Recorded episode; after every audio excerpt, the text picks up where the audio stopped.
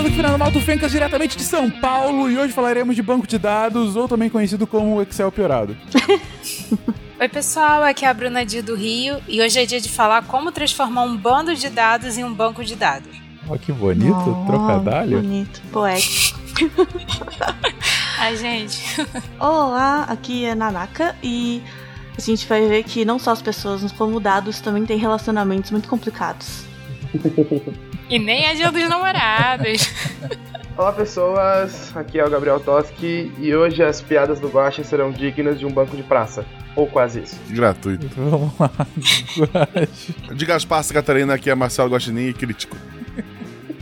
Você está ouvindo o Psycast, porque a ciência tem que ser divertida. mais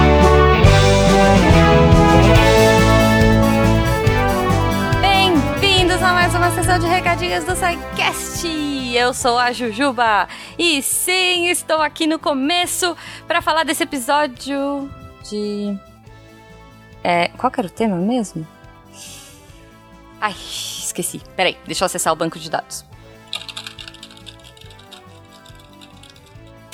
achei, ironicamente, episódio de banco de dados. Yay! eu já acessei o banco da Deviant Tower, já vi o episódio da semana, prometo, desculpa, piada ruim, eu sei, mas eu prometo que semana que vem eu não vou esquecer o tema. É, por que, que eu tô aqui no começo? Porque a gente trouxe a linda da Cambly. Poxa vida, eles estão trazendo, me trazendo aqui para o início. Então, se você gosta de me ouvir e fazer piada ruim, você agradece a Cambly nas redes sociais. Se você não gosta, desculpa, eu, eu juro que eu paro. Pede, pede lá no meu Twitter, eu paro. Mas, gente, a Cambly, para quem não conhece, é uma plataforma muito legal, uma plataforma de ensino de inglês. A gente está falando aqui toda semana, eles estão patrocinando o SciCast por um período longo, porque eles são uns lindos e eles querem ajudar a divulgação científica e eles querem ajudar vocês a aprenderem a falar inglês. Então, olha só que legal. A iniciativa que a gente trouxe para cá foi colocar os nossos SciCasters conversando sobre os temas da semana no, eh, na aula que eles têm no Cambly, né? Então, a gente trouxe hoje o Gabriel para falar um pouquinho sobre banco de dados. Vamos lá, Gabriel. Olá, pessoas. Aqui é o Toski e hoje o Fencas Ju me convidaram para falar, para usar o Cambly para testar ele. Eu nunca tinha usado antes, que é essa plataforma que você pode conversar com pessoas do mundo todo e treinar outras línguas e né, treinar, aprender outras línguas e aprender o mesmo não só aprender novas línguas, mas também treinar a conversação, né? Tentar fazer frases e manter uma conversa rolando por 15 minutos. E esse foi meu desafio, especificamente. Eu fui falar com o Kirby, e, como um bom jogador que sou, e ele é um cara, ele estudava, ele era professor de inglês, e ele era americano, e ele estudava, ele morava no México. E a gente conversou sobre várias coisas, tipo, muitas coisas. Uh, ele contou um pouco do que ele fazia lá, eu contei um pouco do que eu fazia aqui, e em algum momento a gente até falou sobre o assunto do cast de hoje, sobre banco de dados. Saca só. I don't know you know much about it. Yeah, like cloud databases or physical databases. Yeah, yeah. Uh, and I like because I like design. Eh, I like to design the database to model them because you don't put it directly on the computer. Do things for me, computer. That's that's not how it works. you have to understand the real problem and model what information do you like and how knowledge you can get behind it. And that's really cool. I really like it to do this because it's more in the design part of computer science and not I'm coding. uh-huh.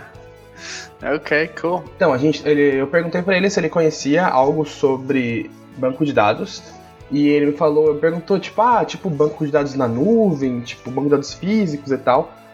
E aí eu comecei a falar para ele que banco de dados, a gente é banco de dados em geral, é, eu gosto de banco de dados em geral.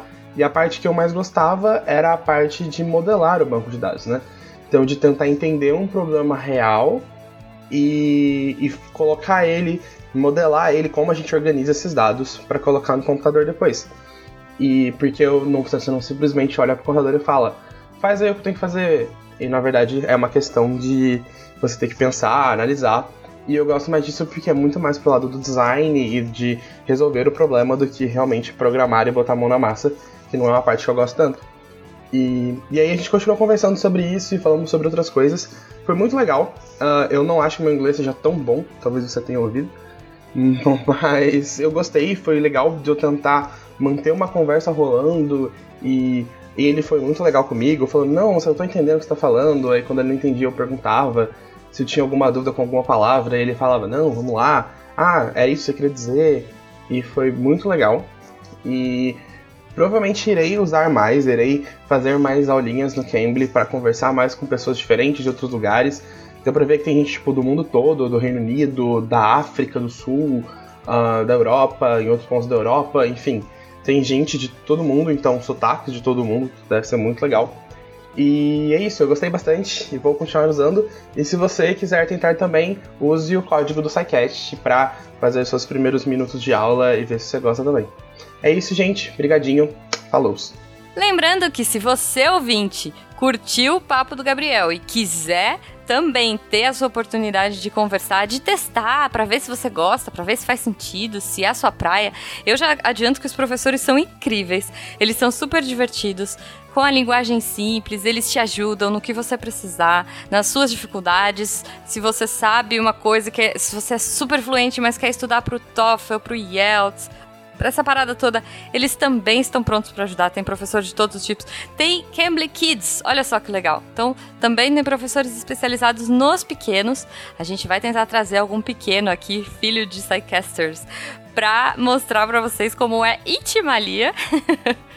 Então, se você quiser testar também, você pode entrar lá no cambly.com, que é C-A-M-B-L-Y, e lembrar de usar o código SciCast e você ganha uma aula teste de 15 minutos. Sério, parece pouco, mas 15 minutos dá para trocar muita ideia e você já vai ter esse feeling aí se você curte ou não. Então, lembrando sempre, né, pra, pra gente continuar com o patrocínio, pra gente continuar crescendo, vocês é, entrem em contato com, com o Cambly, com as marcas nas redes sociais, porque isso ajuda bastante. Mandem feedbacks nos comentários. Se você for patrono, pode mandar feedback pra gente nos grupos, porque eu mando tudo isso pro cliente e ele adora saber que o pessoal tá curtindo, né, uh, o apoio deles ao projeto e que, uh, poxa, é um, é um negócio tão legal, é uma plataforma tão bacana que a gente tem até prazer de anunciar. Tipo, de verdade. Aqui no SciCast a gente tende a falar sobre coisas que a gente acredita e que a gente confia mesmo. Então, dá uma chance, entra lá, usa o código e se prepara, porque a Black Friday tá chegando. Só vou dizer isso. Se você quiser conversar com a gente de outras formas, bom, se você quiser elogiar também o Cambly pra gente, você pode ir através das nossas redes sociais, pelo Portal Deviante, né? Arroba Portal Deviante no Instagram e no Twitter. E se você quiser mandar pra gente uma mensagem, fala que eu discuto, contato arroba E se for pra espalhar memes, pra mandar suas dúvidas ou fazer algum comentário bacana que mais pessoas possam ler, entra no post desse episódio, comenta, porque vale muito a pena. A gente consegue trocar ideia, a gente conhece novos amigos e, poxa, é muito bacana interagir com vocês pelas redes sociais. Sério. Se você quiser ajudar o projeto de outra forma, sempre lembrando, você pode a partir de um real pelo PicPay, Padrim ou Patreon Patreon, no caso, em dólar. você pode ajudar a ciência a ser divertida, você pode ajudar o Secast a divulgar ciência Brasil e mundo afora, certo? E se você quiser ajudar e ainda ficar chique ciência, olha só, você pode entrar lá na Mito Camisetas e comprar os produtinhos. Tem camiseta, tem moletom, acho que tem capinha de celular. Cara, tem muita coisa legal. Lembrando que o filme da Marie Curie tá para sair, se não me engano, e a camiseta da Marie Curie tá lá, linda, maravilhosa é, inspirada na Jane Joplin. Cara, muito fofa. Eu tinha uma dessas, meus cachorros comeram, eu preciso comprar outra. E é verdade, meus cachorros comeram, eu fico muito triste com isso. Mas, mas aproveitem, comprem, fiquem chique ciência, espalhem aí a ciência, o amor e, e a, as camisetas do Sacast por todos os lugares. Acho que é isso. Eu acho que eu já dei vários recadinhos. Ah, claro, ontem, se você eh, não ouviu, saiu o episódio da Fiocruz episódio do Oswaldinho, né? É uma parceria super bacana. Um beijo para Fiocruz de novo. Se você não ouviu, corre lá, procura no feed. É, e vamos conversando até semana que vem. Espero que vocês tenham um ótimo final de semana. Para você que trabalha com banco de dados, espero que dê tudo certo, que os backups de sexta-feira sejam ótimos e que não tenham nenhum imprevisto, que o final de semana de vocês seja muito tranquilo. Um beijo e até semana que vem.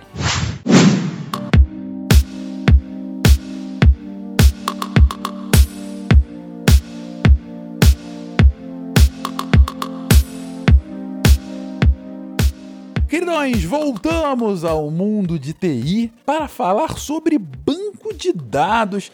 A gente já citou banco de dados em alguns casts de TI anteriormente e cita é, constantemente quando vai falar sobre, sei lá, o acervo de informações em algum lugar enfim, como uma ferramenta. A gente com certeza falou no cast de Big Data, a gente comentou um pouquinho de, de, de, banco de dados e tal, mas agora vamos falar especificamente sobre o que, que é Afinal, o que é um banco de dados? É uma ferramenta? É um processo? É um, um entendimento? Um framework, como, como ficou famoso? Enfim, o, o, como que a gente pode definir sequer banco de dados? É, um bando de dados, como a Bruna falou. Bom, é uma forma de organizar esses dados, né? Então, ele é um, uma estrutura onde você armazena os dados de uma forma que seja fácil de você obter o, é, respostas deles. Não, não é respostas não, mas você manipular e encontrar os dados que você quer é aquilo que você falou, um planilhão, em vez de fazer um planilhão, faz um negócio um pouquinho melhor.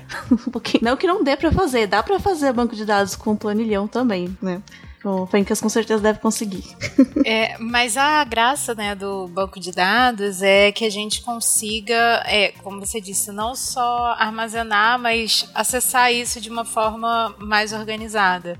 Né? Então, como que você vai conseguir manipular e esses dados e que eles não fiquem, como eu disse, seja um, bando de dados lá jogado e que você ele tenha um raciocínio ou alguma forma de relacionamento e associação entre ele. E tipo, não só o banco de dados é mais fácil de encontrar, como ele é mais eficiente para o computador. Porque armazenar coisas em disco no seu HD, por exemplo, é uma, é uma das coisas mais custosas que tem para se fazer na computação.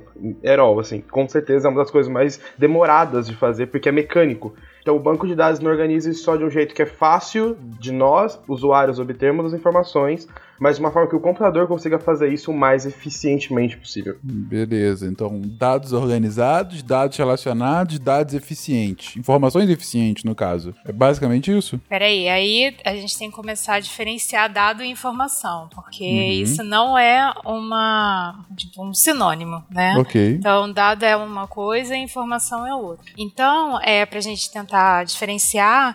Né? Então vamos começar lá pelos dados, né? Que é um fato sobre alguma coisa e que essa coisa, esse fato pode ser armazenado em algum lugar. Então é algo que ainda não foi processado, tá? É, por exemplo, um número, uma palavra, uma imagem, um endereço. Nada disso foi processado. Se eu falar assim, Sérgio, tipo, tanto faz, sabe? É só um dado, não tem nenhum processamento. Agora, a informação é algo que já teve um processamento e que você consegue dar um significado a ele. Então, é um dado que já foi tratado de alguma forma e vai ajudar a gente a tomar é, algumas decisões. Então, é, não é mais só um, um, endereço. Então, é um local para você realizar uma entrega, tá? É, não é um nome. É, sei lá, é o nome do professor que está dando uma aula, tá? Então, a gente pode começar a entender melhor o que aquele dado é. Então, quando a gente processou esse dado, ele virou uma informação. Entendi. Então, o dado é informação bruta, a informação é o dado processado. Isso. Tá, tá, tá colocado, então. Uma das vantagens, assim, dos objetivos também do banco de dados é justamente criar essas relações, né? Você evidenciar essas relações entre os dados para que você consiga extrair essas informações deles. Uhum. Ou seja, o banco de dados ele organiza os dados e auxilia. Ele não, a gente organiza. Não, ok. O banco de dados, é verdade, não é um negócio que, que ele evolui e de repente começa não, a organizar Não, é inteligência artificial ainda. Ainda. ainda. Mas enfim, é. Então, o banco de dados é o local, é o repositório desses dados, é, de tal forma que eles possam ser relacionados entre si e que a partir desse relacionamento possa gerar informação, ou seja, eles ganhem um contexto e eu consigo trabalhar em cima desses dados. Isso, o contexto, que esse, essa ideia de você conseguir obter informação é muito importante. Tipo, a gente vai falar mais pra frente sobre como a gente modela e monta um banco de dados, mas um dos principais objetivos é ver que tipo de informação eu quero quando eu for usar esse banco, então eu vou fazer ele com uma certa estrutura. Então, o, o, a ideia final, o objetivo final é realmente conseguir a informação desse mundaréu de dados espalhado, desses planilhão gigante. Então, como a gente consegue pegar isso, encontrar as relações que a gente precisa e fazer com que, forma que a gente possa obter essas informações que a gente quer de, de um jeito mais fácil. Então, no limite, o que eu tô entendendo é que o dado em si, bruto, ele é inútil. O que, por, sem contexto. O que eu vou querer sempre é informação. Vou querer saber qual é a utilidade desse dado. Isso só é possível a partir do momento que eu coloco um contexto e transformo o dado em informação. Isso. O dado serve para você conseguir informação. Dado por dado é como a Bruna falou. É o Sérgio. Quem é Sérgio? Onde ele mora? Onde ele vive? O que ele come? Não sei. Mas quando ele se Sérgio agora é o nome de um cliente do seu banco de dados, de uma empresa que te contratou, qualquer coisa assim, isso passa a fazer muito mais sentido. Um beijo pro Sacane, inclusive. é... Bom, beleza, eu acho que, que, que tá, tá, tá claro aqui já essas definições. É importante também a gente falar que quando a gente começa a pensar em banco de dados, a primeira associação, ah, tem um monte de gente TI aqui conversando, é, a gente sempre pensa que esse banco de dados é algo que é computadorizado, tá dentro de uma máquina. Né? Só que existem bancos de dados que são manuais. Então, lá, se você. Porque hoje em dia a gente não usa tanto isso, né? Mas é, se você pegar uma agenda telefônica, ali tem um banco de dados, né? Tem um, alguns dados que estão relacionados de alguma forma, estão definidos lá com um conjunto de nomes. Estão ordenados. Ordenados, é, ordem alfabética. De preferência. Eles têm contexto, tipo, esse número é um número de telefone, ele é um número de telefone de alguém. Então eles também estão relacionados, tipo, não são números jogados num papel, eles estão organizados de uma forma que você consegue olhar e obter uma informação. Eles são uma base de dados. Então, por exemplo, se eu tiver uma anotação com o nome de, sei lá, todo mundo tem essa chamada. Daí tem lá o telefone, o e-mail, as pessoas que eu chamei para gravar o RP Guacha disseram não, aí vai estar lá o nome do, do Gabriel marcado. Ei, ninguém nunca me chamou. Eu queria dizer isso muito bem claro aqui. Chamei uma vez. Chamou não. Posso provar. Olha só. Lavando roupa suja no SciCast. Não, mas ok. Acho que, que, que, que tá claro essa questão realmente do uso fora, não só pra computação, mas muito além disso, né? É, o que a computação faz é permitir, na verdade, você escalar, automatizar, garantir né, menos erro, consistência, etc. Entendi, entendi. Tá, tá claro o, o motivo, né, de, de, de você é, fazer de forma eficiente essa, essa, essa evolução do dado para uma informação, né? Mas a gente tem, a gente consegue medir que benefícios tem da utilização de banco de dados, enfim. Por que que é, é, é tão recorrente esse termo e tá aí em todos os lugares? É porque perceberam que existia a necessidade, né? Por que criou-se isso? Acho que desde, se você for ver, desde o começo da escrita, deve existir algum tipo de banco de dados, nem que seja lá um, um registro de quem está devendo para você quanto dinheiro. É, existe essa, né, essa necessidade de você organizar de forma que você consiga rapidamente saber quem está me devendo, quem, quem comprou isso de mim, quanto, quanto, controle de estoque, essas coisas. Então, e aí tem alguns, algumas características específicas que sempre dão muita dor de cabeça, digamos assim, e os bancos de dados foram sendo né, o método de, fazer, de armazenar os dados e relacionar os dados foram melhorando de forma que tornasse isso mais eficiente. É, assim, a gente também tem que pensar que os dados existem e a gente começa a trabalhar com um grande volume disso. E quando a gente começa a aumentar a quantidade de dados que a gente precisa manipular. Isso, não cabe mais na memória, né? Que... Isso, não cabe na memória. E mais do que isso, não cabe na minha memória. Digamos assim, a gente está trabalhando, é, tem uma listinha, e estou eu trabalhando com uma listinha também, e a Nanaka está trabalhando com outra listinha. E é, se a gente trabalha, precisa trabalhar junto, e a gente tem essas listinhas separadas, é, as chances dessas listinhas não conversarem uma com a outra ou elas repetirem dados uma na outra, isso aumenta. Então a gente começa a ter é, questões como redundância, inconsistências é, e até mesmo a dificuldade de ficar mantendo essas listas. Então os bancos de dados eles podem ajudar a gente, né? Então ele é uma forma né, de centralizar aqueles dados que são utilizados para que é, diferentes pessoas, é, sistemas, é, manipulem e mantenham uma certa consistência e consigam utilizar aquela informação que é considerada como válida. Então, quando eu estiver falando de, sei lá, do nome que está nessa lista, é, todo mundo vai ter acesso à mesma lista com nomes das pessoas que estão sendo que estão ali. E todo mundo vai estar tá falando a mesma língua também, digamos assim, né? Tipo, vai se referir a uma informação, a um dado com o mesmo a mesma identificação, tipo, é, eu quero saber o, o endereço. Aí o outro, fala, em vez de falar endereço, fala, ah, eu quero saber a rua, eu quero saber onde ele mora, entendeu?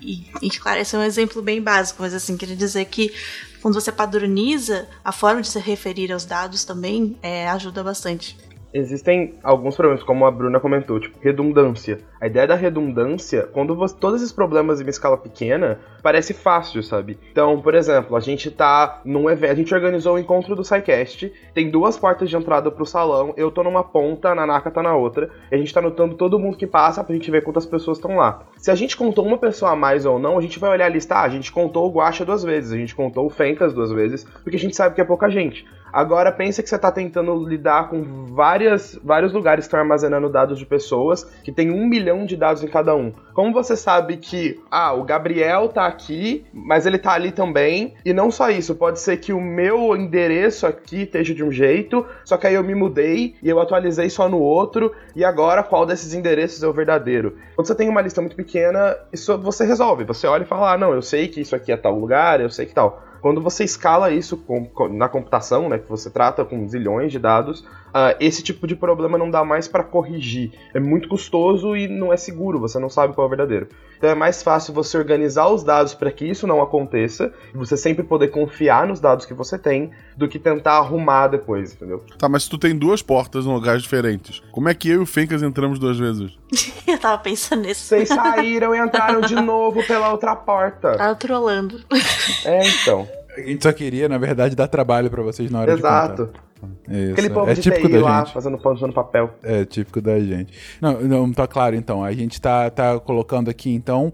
É, a gente tem, bom, uma necessidade da organização, a gente tem a, a, eficiência e toda uma questão de padronização também que vocês colocam agora, para que a gente esteja falando da mesma forma sobre as mesmas coisas, né?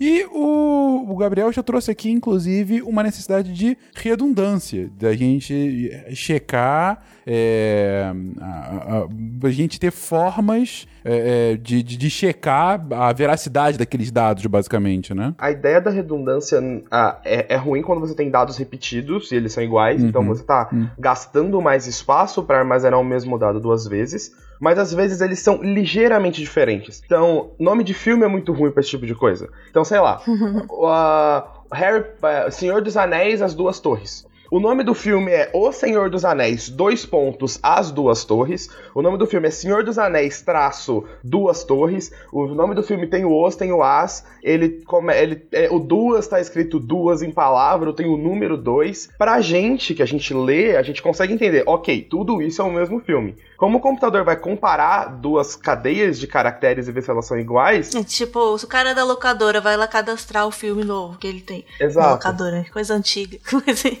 e aí, se o banco não for bem feito, ele ou não tiver um sistema de, né, um protocolo, digamos assim, para ele colocar os dados, ele não vai saber que já tem esse filme, né? que pode colocar escrito ligeiramente diferente. Então tem que ter ele precisa existir uma padronização dos identificadores de cada tipo de dado no banco de dados.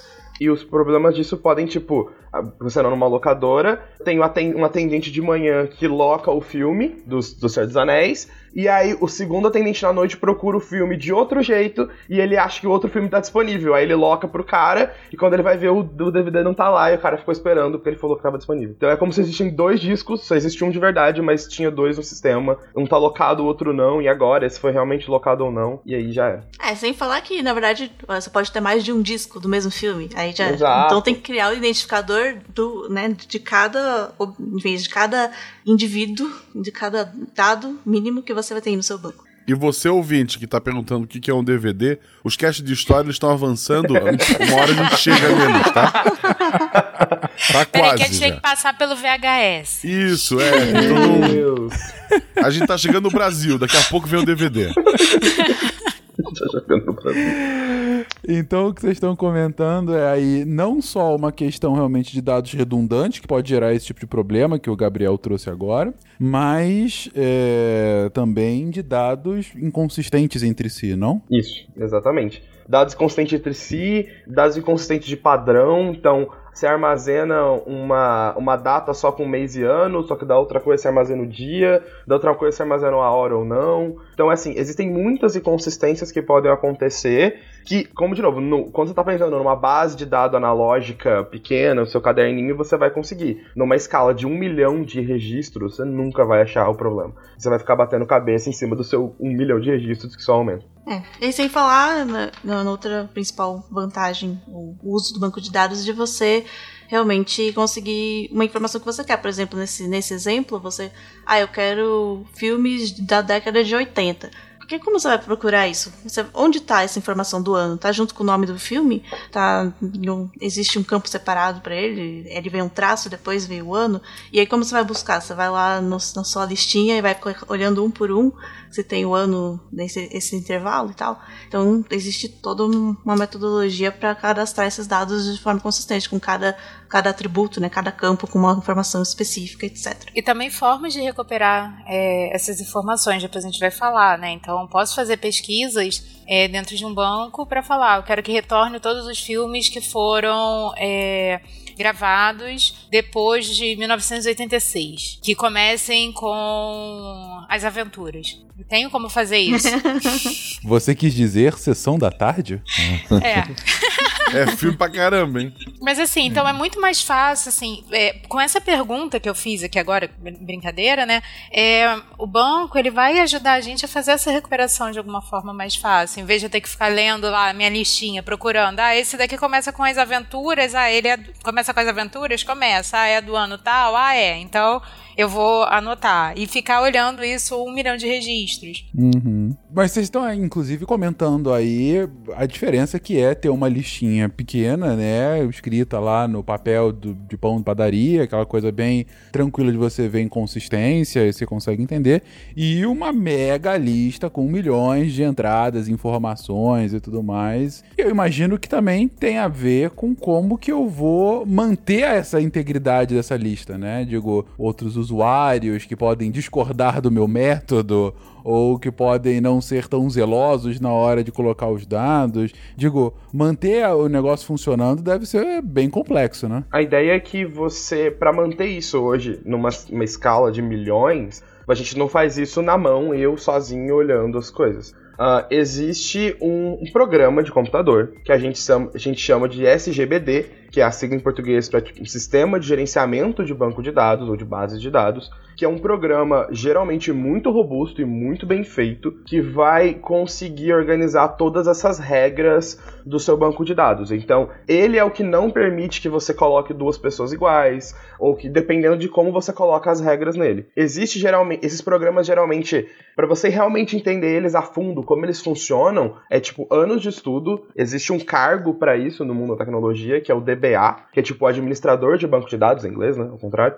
Mas é, esse programa, conforme a gente vai aprendendo a usar ele, a gente consegue entender em como botar o nosso modelo, essa a nossa ideia de organização dentro dele, e ele que vai ser o nosso guarda-costas da organização. Ele que vai falar que isso pode, que isso não pode, isso deu erro, isso não deu. É, e você imagina, assim, só pra realmente pensar, tem é, todos, tudo que a gente usa no dia a dia com, com, a tecnologia, todos os sistemas, qualquer site, o Google, etc., tudo está sendo gerenciado por esse tipo de sistema de banco de dados, né? Os dados em si. E imagina quantas pessoas, milhões de pessoas usando ao mesmo tempo, toda hora tem dado entrando, dado saindo. Tem, imagina quanto de inconsistência, de problemas que poderiam andar se não tiver um sistema muito robusto, como que ele falou. E, e assim, acho que vale a pena dar uns nomezinhos, né? Que a gente falou, ah, um SGBD, um SGBD, mas falar que, que, que é, quais são esses SGBDs? Exemplos, o da Oracle, o Postgres, o MySQL, o SQL Server, blá, blá, blá, blá, blá. Tem vários que permitem que a gente trabalhe com esses bancos de dados, né? E trabalhar. O que, que é esse trabalhar? Então, é que a gente consiga criar essas estruturas que vão ajudar a gente armazenar os dados, né? Pensar que todo mundo vai ter que armazenar e vai manipular esses dados dessa forma.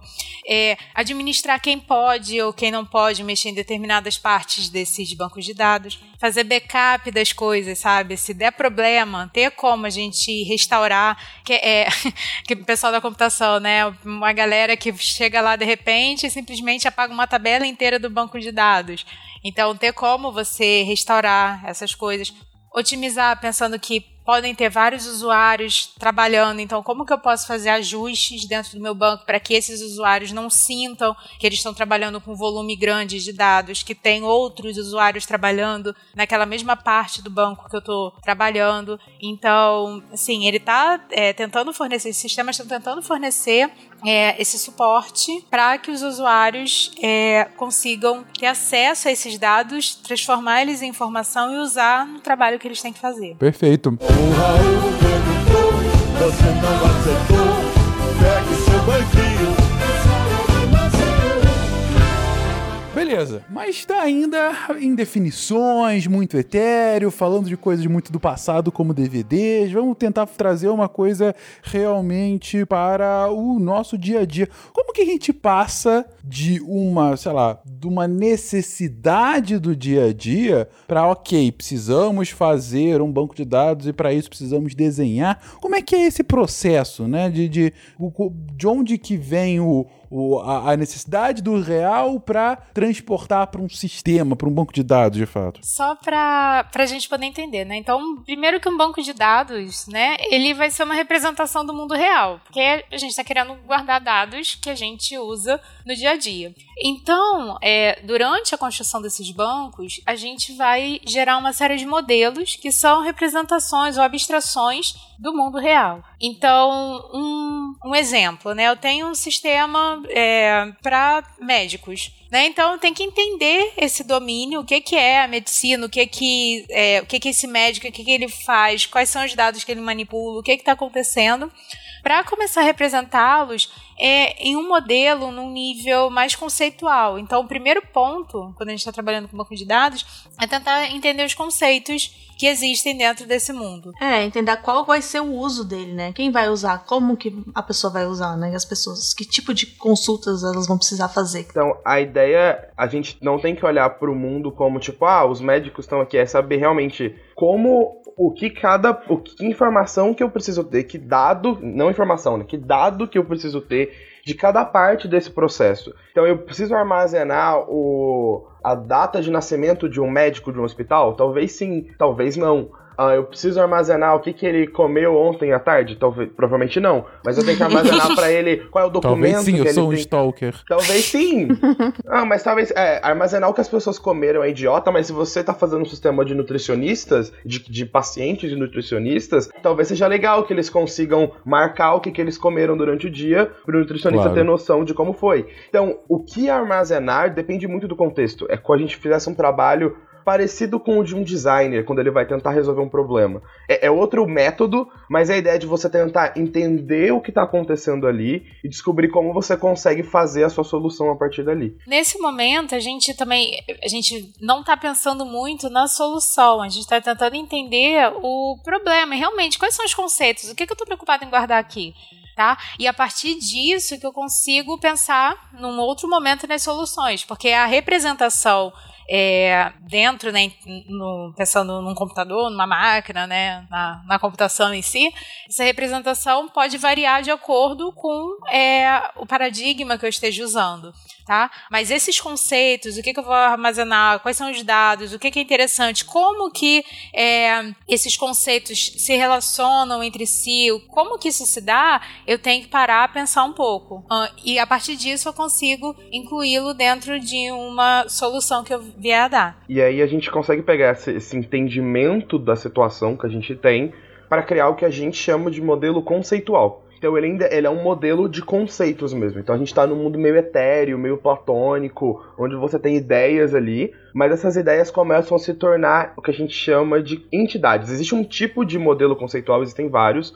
O mais conhecido, que é o que geralmente a gente vê na faculdade, que geralmente é usado, é o que a gente chama de modelo de entidade e relacionamento. Então, É como se existissem duas grandes coisas. Existe a entidade, que é uma, um conceito que geralmente representa um grupo de dados, um grupo de pessoas, um grupo de coisas. Então, um médico é uma entidade, um paciente é uma entidade, ah, o hospital, se você tem uma rede de vários hospitais, ele é uma entidade. E cada entidade tem as informações, ah, os dados que eu preciso saber dele, que é o que a gente chama de atributo. Então, se a gente estiver fazendo, por exemplo, de um médico, ah, eu preciso saber o de registro dele na. Eu não lembro geralmente agora o nome. No conselho de medicina, eu preciso saber o documento que ele tem, eu preciso saber o nome completo dele, eu preciso saber a especialidade que ele tem. Então isso é a entidade médico que tem esses atributos. Então é como se eu tivesse. Eu não tô falando de uma pessoa, eu não tô falando de um médico em específico.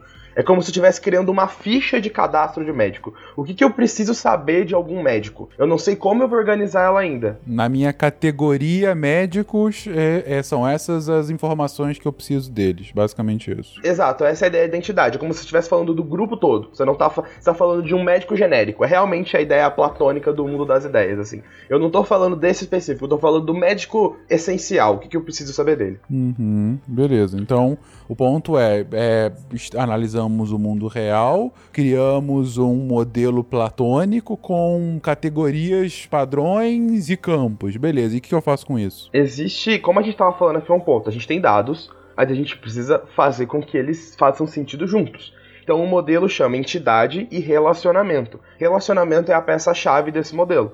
Então você tem essas entidades e você tem que criar relacionamentos. Então, como essa entidade se relaciona com essa outra? E a gente não está falando de coisas muito técnicas. Então, se você está ouvindo agora esse podcast e você conhece banco de dados, a gente não está falando de tabela, chave, a gente está falando de conceito mesmo. Então, eu vou falar, um médico tem pacientes. Ele tem pacientes, ele atende pacientes. Atender, o fato de, do médico atender os pacientes é um relacionamento que conecta esses dois conceitos. Então, o médico trabalha em um hospital, ou trabalha em uma seção do hospital. Um hospital tem várias seções.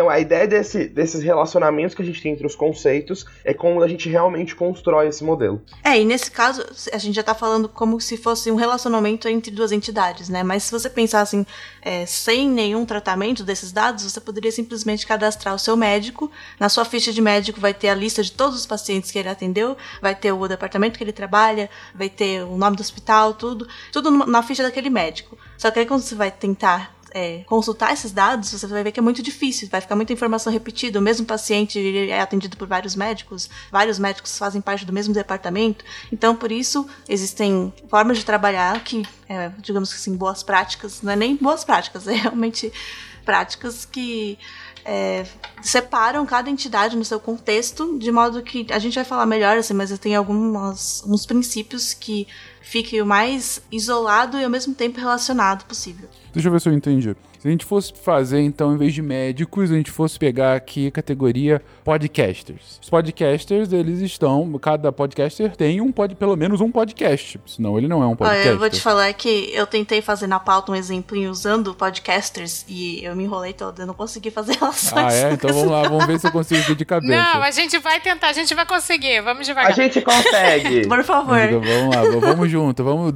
todo mundo de mão dada tentar fazer o exemplo. Vamos lá. Ninguém solta a mão de ninguém. Vamos conseguir fazer esse modelo. Vamos lá. Então, eh, podcasters é a categoria. Então a gente pega ali o Guacha, por exemplo. É, a gente É. tá no pressuposto que para você ser um podcaster, você tem que estar pelo menos em um podcast. O Guacha está no SciCast. Então, se a gente tivesse a, a ficha do SciCast, estaria lá Guacha. Mas o SciCast também tem o Fencas, também tem a Nanaka, também tem o Gabriel, também tem a Bruni, mas tem uma penca de gente. Só que se eu pegasse depois a, cate- a categoria, no mesma categoria de podcast, se eu abrisse lá Missangas, também vai ter o Guacha e vai ter a Isso. Jujuba, né? E só. Então, esse é um problema. Porque nesse caso, eu tô é, duplicando o guacha é, em fichas diferentes. Eu falei, ué, isso tá errado. Eu tô repetindo, tá, tá ficando. tá- tá- se eu for procurar guacha, é, ele vai estar lá repetindo em, várias, em vários lugares, mas não vai ter uma ficha dele. É mais ou menos isso que vocês estão comentando? Por exemplo, se você quer saber, então, nesse, nesse exemplo, qua- quais os podcasts que o Guacha participa, você vai ter que olhar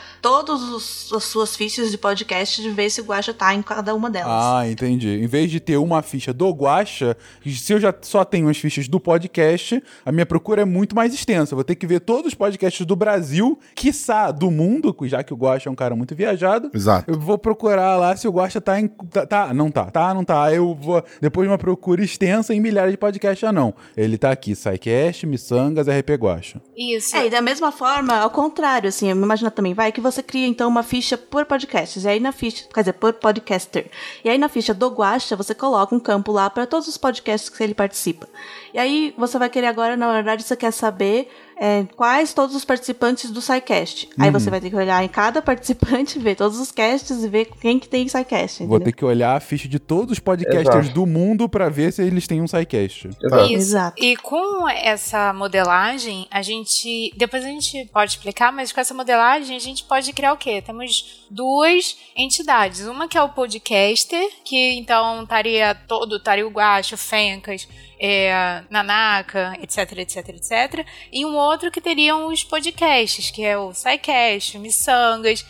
E é, na hora que a gente fosse implementar isso, colocar, é, materializar talvez esses conceitos, a gente conseguiria, através dos relacionamentos, conseguir relacionar a pessoa, um podcaster, a vários podcasts. Tá? Da mesma forma que o podcast vai estar associado a vários podcasts. E o banco de dados vai permitir com que a gente recupere isso sem ficar essa duplicata. A gente consegue, como a Nanaka falou, ah, quais são os participantes do SciCast? Aí ele vai começar a listar. Tá? Ou então, ah, quais podcasts que o Guaxa participa? Aí a gente também consegue recuperar isso de uma forma mais simples, do que ficar olhando lá nas fichinhas com informação duplicada. Por exemplo, na, na, na fichinha aqui do Contrafactual, tem ou não tem o Fencas?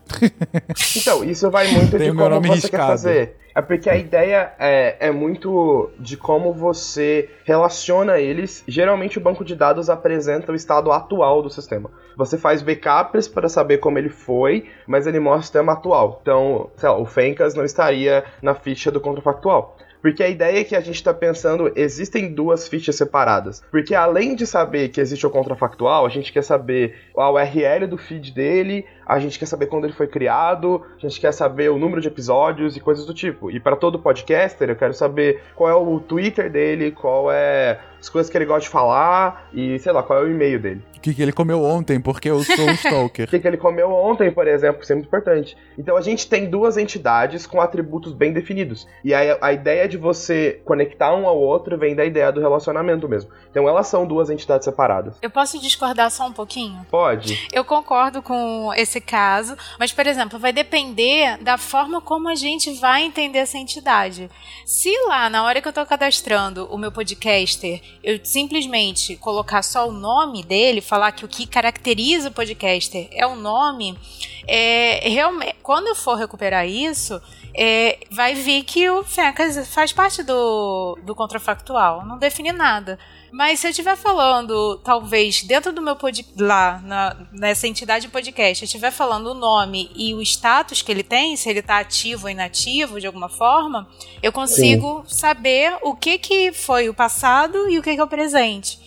Então depende muito da forma como você está modelando. E de, como, e de quanto isso é importante pra você. Exatamente. É aquela ideia. A, a, a, a informação que você precisa é o seu principal norte pra saber como o seu banco de dados é. Se eu preciso saber que o Fencas um dia foi host do contrafactual, então eu preciso ter guard... planejar meu banco de dados pra receber esse tipo de informação. Se quiser, inclusive, posso colocar entrada e saída, né? Do Pode. tipo, ah, o Fencas, ele entrou no contrafactual no início, nem lembro quando foi, foi no início de 2017, se eu não me engano, e saiu no acho que meio de 18, sei lá, eu não sei, a memória também não ajuda muito. Mas aí te- tem lá esses dados como registrados. Se tivesse o banco de dados, eu ajudaria. É pra isso que serve, pessoas. Exatamente. Já poderia puxar aqui isso e comentar: ah, não, é realmente. O Fencas já esteve durante esse tempo e foi substituído num golpe absurdo de- por Tarek Fernandes. Abaixo, Tarek. e, e um dia, e um dia eu e o Fencas vamos sair do gente tá, tá só segurando Ah. aqui. Assim como demos o golpe no Silmar outrora. É tudo uma Isso. questão de realmente quem tem o poder São no momento. ciclos. O mundo é feito São de ciclos, hein, meu O mundo é ciclo de ciclos, exatamente. não, mas, mas acho que tá claro. Então, a ideia de como a gente relaciona isso é importante. Em todas as vezes que você falou, você falou algumas palavras muito, muito importantes pra definir como essas entidades se relacionam. cada podcaster tem pelo menos um podcast. Ou ele tem um especificamente? Sei lá, a gente pode falar que a gente quer saber não quem faz parte de um podcast, mas quem é o principal host de um podcast. E a gente pode falar que no nosso sistema, no nosso mundo, a gente vai modelar que cada podcast só tem um host, não tem mais que um. E aí, ou, então, participante, eles se relacionam de uma. Participar e hostear são dois é, relacionamentos separados. Só que, além de serem separados e, e semanticamente diferentes, a gente conta, é, a gente faz essa ideia de pelo menos um em cada de forma diferente. É o que a gente chama de cardina- cardinalidade. Isso é muito importante também. Então, por exemplo, cada podcast só tem um host. Uhum. Então a gente tem, tipo, um podcast só se relaciona a um host. Então a bolinha nesse mundo de podcasts e ela tem uma setinha só pra uma pessoa naquele outro mundo. Só que um podcaster, ele pode ser host de vários podcasts. O Fencas é host de vários podcasts. O Guacha é do Missangas e do RPG Guacha. Então, a gente tem um host, um podcast pra cada host, só que uma pessoa pode ser host de vários podcasts. Então você tem um pra um, um pra muitos. E isso é muito importante, pra gente saber como esses dados vão se relacionar depois. E, é, tecnicamente, né, a palavra relação em banco de dados nada mais é do que uma relação é uma tabela que é, tem as duas partes desse relacionamento, né? Quando a gente Exatamente. está pensando no modelo relacional, exatamente. É porque é bom a gente deixar claro que, assim, é, o mais comum é esse modelo relacional em que a gente está pensando sempre em tabelas, mas existem outros modelos. É, tem outros modelos, né? Tem uns bem, bem, bem a- a- esotéricos, assim. E que estão ganhando Mas- muita força nos últimos tempos, na verdade. Nos últimos anos, os bancos não relacionais, eles estão. Como eles suprem algumas necessidades bem específicas e eles são mais simples, entre aspas, para aquelas coisas específicas, eles estão começando. Até um tempo atrás, tipo, relacional é o, é o amorzinho de todo mundo. E hoje, tipo, é, talvez não func- outras coisas funcionem melhor. Então, mas quando a gente pensa, a gente vai pensar em tabelas, em fichas e essas coisas se conectando, como a gente conecta essas tabelas nesse mundo. É, por exemplo, nesse caso do podcast, o podcaster e os podcasts que ele participa, né? A gente tem uma relação, uma tabela que é só o que é a entidade, né, podcaster, tem outra que é a entidade podcast, cada um tem seus campos lá, seus, seus atributos. E aí a tabela que, que é a relação entre eles, ela só vai ter a informação de, por exemplo, vai ter lá uma coluna que é o nome do podcast e uma coluna que é o nome do podcaster. Aí vai ter lá a primeira linha, vai ter SciCast, Fencas, aí segunda linha, SciCast, Jujuba, terceira linha, SciCast, Guacha, SciCast. Aí, com essa tabelinha que só tem a relação, você consegue mais facilmente acessar, quando você quer saber essa informação, tá ali muito simples, você já sabe quem, tá- quem faz parte de qual, né? Qual relacionamento um tem com o outro, sem precisar é, ter uma repetição de dados nas duas tabelas ou procurar nas duas tabelas. Entendi. Ou seja, a partir desse momento eu tô deixando muito mais fácil achar as minhas informações, tá muito mais organizado e, é, e eu posso é, brincar com esses relacionamentos para fazer com que ele seja ah, muito mais fidedigno ao mundo real, que foi o nosso ponto inicial lá, né? É, e principalmente sempre lembrando de que como você vai usar esses dados, né? Porque quando a gente vai melhorando assim esses aspectos do banco de dados para ficar mais consistente, mais e, atômico e tal, tem outros atributos, você pode fazer isso várias vezes e melhorando cada vez mais. Só que pode chegar uma hora que você cria um banco de dados tão complexo e gigantesco e tal que na verdade vai só ser mais lerdo para chegar nos dados que você quer e você não precisa de tudo isso, entendeu? Uhum, entendi, entendi. Não, faz todo sentido. Às vezes tem coisas que não. Se elas forem inconsistentes, não vai ser um problema tão grande, sabe? Tipo, ah, isso aqui não vai ter tanto problema se tiver um pouquinho diferente do lado do outro. Aí no- tem outras coisas que você pode, tipo, transações monetárias, não é bom elas estarem inconsistentes em um lugar no outro. Tipo, no- Não, da cara. minha conta ter saído 100 reais, da sua ter, ter entrado 20. Alguma coisa vai acontecer e vai ser problema. Então, algumas coisas. É, então, desculpa. Mas a ideia é muito do tipo, de como a gente. Do que é importante a gente manter a consistência, manter tudo isso, e coisas que não vão ser tão importantes. Ah, isso aqui, a gente precisa ter essa informação, mas se ela estiver errada, não vai prejudicar tanto a vida de ninguém, a gente consegue corrigir rápido na hora de usar. Então, ok, tá tudo certo. Uhum, não, tá claro, tá claro. No limite, o Excel sempre te salva. Isso que é a grande conclusão do episódio de hoje, né? Não, os pandas que te salvam. Desculpa, eu tenho que defender o meu, a minha ferramenta eh, tosca preferida. Eu digo tosca porque assim, não é bem um banco de dados, né? Mas eu acabo usando isso pra fazer manipulações básicas e ajuda muito. E, e- ele chama panda. né? É Panda. Eu, eu, eu- eu não sei o que é, mas eu tô com os pandas, malta, desculpa.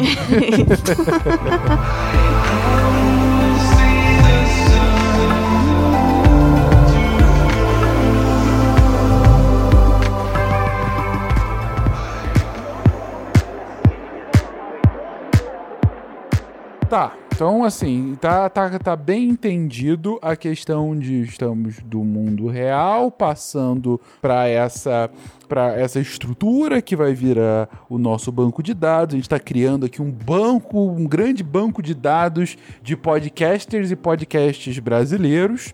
E a gente já relacionou que um podcaster tem que estar pelo menos em um podcast, que um podcast precisa de pelo menos um host, pelo menos não, que precisa ser exatamente um host é, e não mais do que um. A gente está estipulando aqui, ou seja, o Missangas é uma falha na Matrix. Eles são de humanas, tá tudo certo. ah, beleza, então tá. Eles se completam juntos. Eles são sim, eles, eles dão um jeito, fica tranquilo. Exatamente. Mas, mas assim, aí vocês falaram muito, ok, dessas relações.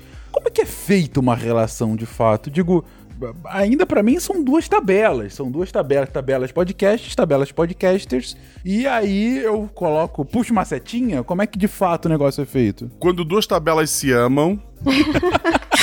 quando duas tabelas se amam e decidem ficar juntas, elas geram dados. Não, elas geram informações, é, diferente. Exato, o dado já tá lá. Sem dado, não, sem dado não tem informação, gente. É. Meu Deus, eu tô errado. Ei, mas é aquilo que eu, eu falei, já que você cria uma terceira tabela que vai ter, então, a chave de cada uma das outras duas que se relacionam. É, o que, que é isso? A chave, né? Não é o do 8. Chaves. É, quando eu dei aquele exemplo de ah, vai ter uma tabela intermediária, que é a relação que vai ter lá o nome do podcast e o nome de podcaster. Mas eu, eu que disse que vai ser o nome, mas será que é o nome mesmo que é o que identifica na, na entidade podcaster? O nome dele é o que identifica ele? Porque ela precisa ser uma coisa que não tenha repetido. Eu tenho um exemplo bom no SciCast, que é o Marcel. E Marcelo e o Marcelo. Não, e tem os Marcels. Eu não sei nem como é que eu boto no plural esse no, o nome. Marceles. Marcel, Marcelo, Marcelos. Marceles. Tem mais de um Marcel? Tem. Tem. Então, três. Eu não sabia que tinha um. Eu acho que tem uns três. No grupo de redação tem vários. Não, são dois, são dois, sim. É o Marcel Paulista e o Marcel Parisiense. Mas, mas sim, temos dois Marcéis. Ah, então ótimo. Você já deu um bom exemplo de como diferenciar eles. Você tá juntando dois atributos, que é o primeiro nome e o sobrenome dele. E aí, com isso, você tá criando uma chave que identifica ele unicamente. Entendi. Até agora. Mas e se aparecer um outro que tenha o mesmo so- nome e o mesmo sobrenome? Pode acontecer. A gente sabe que no nosso modelo isso pode acontecer. E se aparecer alguém alegando que tem uma Natália no SciCast? Não tem. Tá, tem? Não tem A outra, gente né? tem uma Natália? Eu, eu, eu nunca vi ninguém. É que nem a Deb me passar o e-mail dela e daí era Débora ponto alguma coisa assim. Quem é Débora? Por que tu tá usando o e-mail dela? Mas essa ideia de como você. do que é único é muito importante. Porque até então a gente tava falando da tabela. Mas a tabela, ela vai ter tuplas, ela tem linhas, você tem que preencher essa tabela. E aí agora a gente para de pensar no grupo como entidade e a gente começa a pensar na entidade. Tipo, pensar na Deb, na Natália, entre na, no, no Fencas, no Guacha. E aí, como a gente realmente identifica essa pessoa, como essa entrada na tabela é única, o que identifica ela? E é o que a gente chama de chave primária. Ela é primária porque ela é a mais importante, ela identifica a tupla. Se eu tiver só ela, eu consigo bater na tabela e descobrir exatamente qual é a entrada que eu tô falando. Ou seja, um número único. Pode ser um número, pode ser uma palavra, pode ser. Se você tá falando, Ah, sei lá. entendi. Ah, ah, por exemplo, uma rede social que você não pode mudar seu nome de usuário. Então, uma vez que você escolheu arroba Fencas, ele vai ser seu pra sempre. E não vai ter outra pessoa na história que vai ter aquela arroba Fencas. Então, você pode usar isso como a sua chave primária de usuários. E, inclusive, né, essa chave, dependendo do que a gente está falando, ela não necessariamente ela é só um campo dentro dessa tabela. Às vezes a gente pode ter mais de um.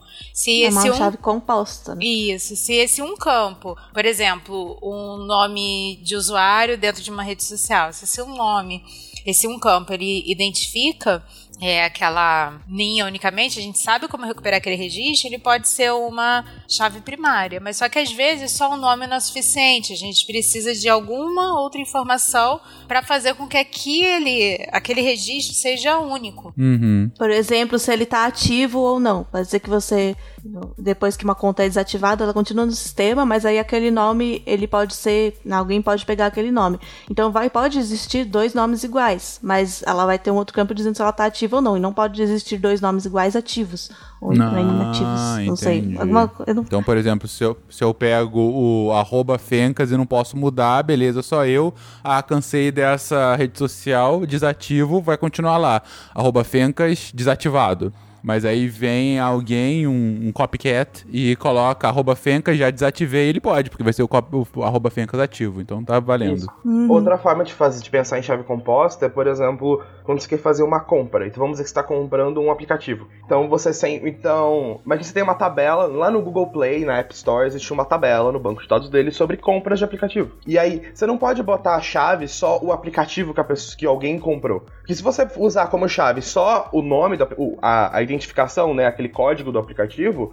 Você só pode fazer uma compra desse aplicativo na história, porque a primeira entrada ela vai ser a chave única. Então o que você pode fazer, por exemplo, é colocar aquele código mais o e-mail da pessoa que comprou, a conta Google da pessoa que comprou. Então nesse momento você cria uma chave primária, porque ela identifica a entrada e ela é composta. Então o que você não pode repetir é a combinação de dois valores iguais. Então você não pode Sim. ter eu baixando o YouTube com o meu e-mail e eu baixando o YouTube com meu e-mail de novo, porque não faz sentido. Eu já comprei esse app uma vez. Então ele vai considerar que eu já comprei ele. Mas eu posso ter o meu e-mail várias vezes, desde que sejam com apps diferentes, e o mesmo app pode ser comprado por várias pessoas. Então ele pode estar várias vezes, desde que você tenha e-mails diferentes. Então a ideia da chave composta é que o que tem que ser único é a combinação, e não o valor em si. É, só corrigindo o que tu falou ali, tu falou, não tem por que eu baixar duas vezes. Não, tem por quê. Não tem por que tu comprar duas vezes. Isso, não tem Isso. por que você comprar, eu falei errado. Mas a ideia, a ideia é que ah, numa chave composta primária, o que tem que ser único é a combinação dos valores, não o valor em si. E a ideia de você, tanto qualquer chave que você use, você usar composta, essa é a ideia. Tá claro, tá claro a chave, tá claro inclusive a possibilidade dela ser uma chave composta. Então, no nosso caso, a gente poderia, por exemplo, ou usar nome e sobrenome ou não, isso é pouco seguro. Poderia usar um, o, sei lá, o, o nickname, que é uma coisa única, mas isso também poderia ser copiado. Ou poderia, inclusive, criar um número de identificação do, de podcaster nacional. Sim. Exato. Então, eu ia falar justamente isso, né? É, para você cadastrar os dados, normalmente você cria essa chave para principalmente não ter essa duplicação, né? Não ter duas pessoas com o mesmo nome que você não, sabe, não vai saber quem é quem. Mas para criar esses relacionamentos dentro do próprio banco de dados, normalmente se a cada registro você tem um campo a mais e você cria um número novo, uma gera, né, um, um código que é o registro único daquela entidade, daquele podcaster, por exemplo. Porque aí, é, como você já sabe que sempre vai ser único, porque o seu próprio banco gera isso cada vez que cadastra uma pessoa nova, aí você já usa só esse código como o- a chave primária dessa entidade e de cada uma das entidades tem a sua para fazer as relações. Isso, e aí, isso é, é uma forma. A gente tem que colocar. Pensa, a gente tinha modelado as informações do mundo real, a gente coloca algo artificial ali. Então tem momentos que isso é muito importante. Então, por exemplo, para um banco de dados como o nosso, que a gente não, não vai pegar o CPF das pessoas que fazem, por exemplo, o SciCast, porque não importa pra gente, mas o CPF é- seria a identificação única das pessoas no Brasil, né? É, a gente Uhum. pode criar o identificador. Mas vai ter casos, por exemplo, dos aplicativos que a combinação dos dados já é o suficiente para me indicar uma tupla única de compra. Então eu não preciso criar a identificação. Então, é, é, isso tem muito em cursos de banco de dados, tipo, sai criando identificação artificial para todo mundo, quando na real é, é, é mais um artifício que você usa para conseguir manter o seu, o seu banco consistente e você usa quando precisa, em vez de sair criando tudo. Porque é muito mais é, uma boa prática, digamos assim, você tentar manter as suas chaves o mais semânticas possíveis, realmente identificando um dado relevante que identifique aquele campo. Então, fica claro que a chave tem que ser um, um valor ou um conjunto de valores que seja único, que identifique aquela entrada de forma irrefutável. É, aquilo só pode ser aquele, aquela ficha. Você coloca um número, é, é, enfim, qualquer que, que seja o número do guacha, e aí eu procuro no meu sistema, necessariamente vai ter que vir o guacha, ainda que- e não vai vir, por exemplo, o guaxinim youtuber, né? Então É. eu tenho certeza que é o Marcelo Guaxinim, o cara do SciCast, Missangas, RP Guacha, etc. Beleza. Então tá claro as chaves. E, e então o que eu tô entendendo é que essa relação entre as duas tabelas vai ser essa chave única tá ligada àquela outra chave única, é isso? Exato. Isso. Isso. Cria-se então uma, uma terceira tabela que vai ter apenas a chave de cada uma das duas. Por exemplo, a gente definiu que vai ser o arroba mais o nome do podcaster, isso vai ser uma chave. Então vai ser uma parte dessa terceira tabela e a outra parte, cada linha vai ser o nome do podcast. Podcast não pode ter dois com o mesmo nome, né? É verdade, sempre bom, gente. Não confiem. Nem de forma fonética, tá? Mas continue, por favor. Mas a, a ideia é que, assim, a, a, a gente tem essas chaves únicas e a gente bate na tecla que ela tem que ser única, porque é a única forma que a gente tem de fazer esses relacionamentos acontecerem. Você tinha perguntado, ah, eu pego as duas tabelas, põe uma na frente da outra e puxo uma seta. Não existe seta dentro do computador, você está tratando com dados, memória. Então o jeito que a gente tem de relacionar as tabelas é usando dados. E aí a gente começa a usar essas chaves como referência. Então se eu tiver o código, o número do guacha, sei lá, 9, se o número do guacha é 9, qualquer lugar que eu estiver referenciando um podcaster e usar o código 9, eu sei que eu tô falando do guacha. E aí a gente entra em um, um outro conceito de chave, que pro Fencas vai fazer muito sentido, que é a ideia de chave estrangeira. Estamos... A piada foi uma bosta. Aí a ideia é que Foi. você... Horrível. Eu não Aí- entendi, mas tudo bem. ele, ele fez relações internacionais. Ah, Não, a, a- a piada Nossa, mas continua ele foi ruim. longe. Eu fui Ok. longe, eu tô. Mas a ideia da. O que, que é a chave estrangeira? É uma chave que não faz parte da minha tabela. Então ela não faz parte desse mundo, por exemplo, do- das informações de um podcast. Então, de um. O feed, o nome, o número de episódios, ah, o arroba do Twitter, tudo isso são informações de um podcast. Agora, se eu quero saber quem é o host dele, essa informação faz parte da informação de uma pessoa, de um podcaster. Então, como a gente relaciona esses dois? A gente vai na tabela de podcast e a gente cria mais um campo lá chamado host. E esse campo, é- ele vai representar todas as informações do host que a gente quer. Só que eu não vou copiar todos os dados do Fencas e colar na tabela de podcast, porque eu vou estar duplicando o dado. E ele já é bem grande. Exatamente, imagina. um problemão. E... e aí o problema é, então você vai criar esse campo e você vai falar que esse campo é um campo de chave estrangeira. Então ele vai. Esse, o que, que significa? É um campo que vai receber uma chave primária de outra tabela. Então, quando eu estiver setando qual é o host do SciCast, eu vou colocar, em vez de botar o nome do Fencas, a arroba dele, eu vou colocar a chave primária da, da, da entrada dele na tabela. Então, se a chave primária de podcast era um número e o número do Fencas é 80 milhões, sei lá, 89. O meu é o 9. O meu é o 9 e o do Fencas é o 80 milhões. Tá bom. Olha quanto podcaster tem por aí. E o Fencas Ok. não apareceu. Cresceu muito rápido, é exatamente o número de É, eu entrei antes, né? Por segurança, a melhor forma de você gerar códigos são aleatoriamente. Então vamos lá. A gente pega o 89 e coloca na tabela de podcast. Então agora, a linha do SciCast tem SciCast, arroba SciCast Podcast no Twitter. Ah, tem, sei lá, zilhões de site, o episódios. feed, o, O site, tema. o feed, o tema, e vai ter lá 89. Porque aí, mas o que, que é esse 89? Quando você olhar Host na tabela de 89. o host é 89. Aí você, beleza, quem que é esse 89? Você vai lá na tabela e você procura, ah, 89 é o Fencas. Não, só falando que quando você cria na- no nosso sistema de gerenciamento de banco de dados, quando você faz a criação, você diz pra ele especificamente que isso é uma chave estrangeira e onde que tá, Exato. qual campo é ela na outra tabela. Então, o próprio banco de dados aí já tem formas de você consultar que ele já vai automaticamente trazer as informações da outra tabela, porque você colocou essa chave primária aí. Ele vai, assim, meio que juntar.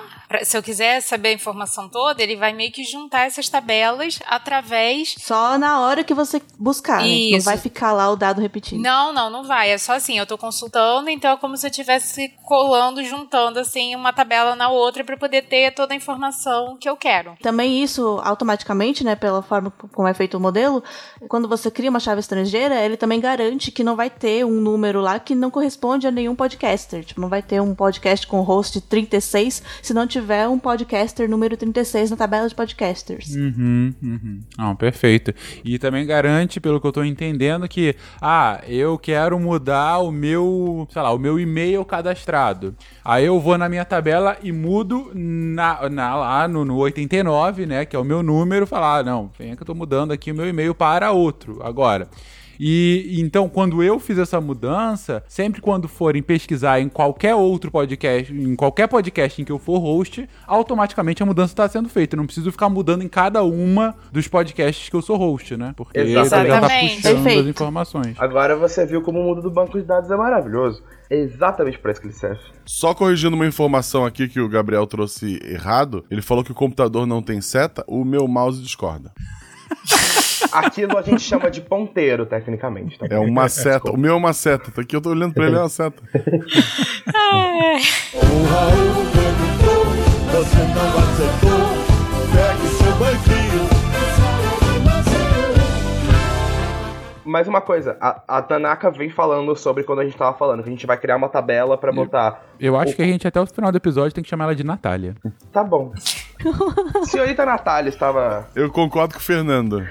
Obrigado. Obrigado, Vocês Marcelo. me chamam de Gabriel, já tá tudo certo. Aí. O bom é que eu só tenho um nome, não importa. Então, ó, pode chamar do jeito que vocês quiserem. Dir, vamos lá, Dir. Dir. Vamos lá, Dir. Mas a ideia da, da tabela que a Natália tava falando, de ter. Ah, a gente faz uma tabela pra saber, por exemplo, a gente coloca só o nome do podcast, que é único, e o código do participante. Então, SciCast 89, SciCast 42, SciCast 120, e Missangas 89, de Do novo. host, nesse caso. Não, não, a tabela de participantes mesmo. Ou você tá falando da tabela de relação? É. Ah, tá, tá, tá. A gente tem que Tá, criar uma esquece. tabela nova pra fazer essa relação, porque não faz sentido colocar a chave primária de um no outro, nem do outro no um. Tipo, se eu colocar. Se eu tenho a tabela de podcast, eu quero saber todo mundo que participa de um podcast, eu não consigo colocar vários números das pessoas num campo só. O campo é único. Imagina, você vai colocar um campo pra cada novo participante. Você vai falar ó, participante 1, participante 2, O participante estaria 3. ferrado. Aí, é, o SciCast vai fazer com que a tabela tenha que ter 50 campos de participante, até o participante número 50, e os outros que tem menos vão ficar. Enfim, vão, já Aham. não, não rola, né? Cada gravação eu conheço um participante novo. É a mesma coisa com o podcast. Sei lá, o, o Guacha tem zilhões, ele aparece em zilhões de podcast. Se eu tivesse que fazer uma coluna nova pra botar o nome de cada podcast que ele participa, a gente, ele, o dele ia estourar também. Não ia fazer sentido. Então, quando a gente tem essa relação de tipo, um, tem, você tem vários podcasters que podem participar de vários podcasts. É geralmente onde você cria uma tabela. Essa tabela é basicamente duas chaves estrangeiras. Ela não tem campo dela. Ela não tem campo primário. a- sabe? A, a chave primária A dela chave dela, na verdade, é o composto desses dois campos. das duas chaves estrangeiras que vem de fora. Então é, é uma. é- Porque não vai se repetir. Essa, essa é a informação que não vai se repetir nessa tabela. Tipo, não vai ter duas vezes SciCast e Fencas, porque a gente já sabe que uma vez é suficiente. É só pra, acho que, clarear, porque a gente não explicou um pouco essa questão de como a gente transformava aqueles modelos que a gente estava trabalhando com conceitos é, em tabelas, tá? É, existem algumas regrinhas pra gente fazer isso. Então, Sim. tem horas que faz sentido a gente colocar a informação da outra, é, assim, colocar a informação não, colocar as, é, dentro da tua de uma tabela a chave estrangeira de outra tabela. É, nesse caso do host, né, por exemplo. O host não precisa criar uma segunda tabela, SciCast, é, podcasts e hosts, porque é só um para cada Isso. um. Então, já- Nesses casos que a gente tem essa relação assim, ah, então eu tenho sempre um único é, host pro podcast, então não faz sentido eu criar. Eu po- não faz sentido, não. Eu posso colocar a chave estrangeira ali dentro dessa tabela de podcast, porque ele é único. Agora, quando eu estou trabalhando com é, tabelas, ou tabelas não, relações, em que assim, muitas coisas podem se relacionar com muitas coisas, eu teria que ficar replicando uma série de informações. É, uma série de, de dados, na verdade, né? Replicando. Então, colocaria o Guacha. É, o Guacha, ele pode participar do SciCast, do Missangas, do RP Guacha. Então eu teria que ficar replicando. Nesse caso, a estratégia que a gente usa, existem umas regrinhas e a estratégia é a gente criar uma nova tabela só fazendo essas relações, para não ter que ficar o tempo inteiro falando, ah, o Guaxa participa do Missangas, aí dá um monte de informação do Missangas, né? O Guaxa participa do RP Guaxa, um monte de informação do RP Guaxa. O Guaxa participa do SciCast, um monte de é, coisas do SciCast, tá? É, e aí na atualização, se for precisar mudar, adicionar um novo podcast ou tirar um, em vez de você ir nas entidades alterar, você altera só essa tabela de relação e tira uma linha, só que a, o Guaxa não participa mais do tal. No... Que foi o caso do Fencas, que não participa mais do contrafactual. Isso. A gente vai lá e elimina aquela linha.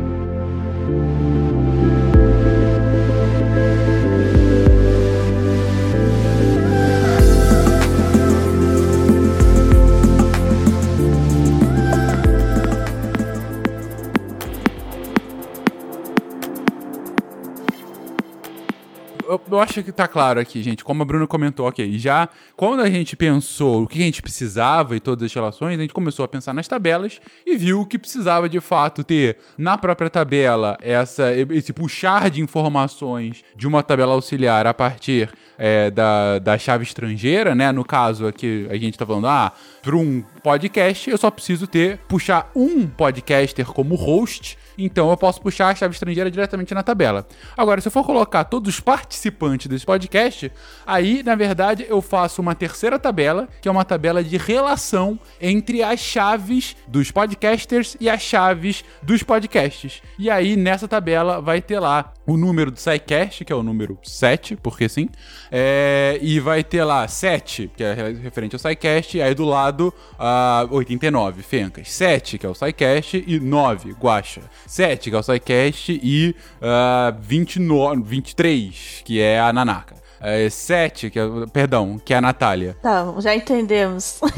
Sete que é o SciCast, é tipo rima, é mó legal. Ah, é verdade, nem tinha pensado nisso. Aí tem o podcast número 102, que é o Missangas, aí vai ter de novo o 9, que é o Guacha, perdão, que é o Marcelo. Isso. É, e Isso. aí, Exato. assim, sucessivamente. Então aí você percebe que tanto uma chave quanto a outra se repete, né? O Isso. SciCast aparece várias vezes, o Guacha aparece várias vezes, mas a- o conjunto, as duas não se repetem no- Por em quê? conjunto. Porque eu não estou duas vezes no mesmo podcast. Exato. Hum, Perfeitamente. Estamos aqui explorando as maravilhas do banco de dados, gente. Então, tá claro como que as tabelas são criadas, tá claro como que cada um dos registros dessas tabelas não são, é, não podem ser é, iguais entre si. Você sempre vai ter algum elemento de diferenciação e esse elemento vai ser justamente a chave. E tá claro como que essas tabelas se relacionam, ah, seja dentro da própria tabela, seja a partir de uma terceira tabela auxiliar.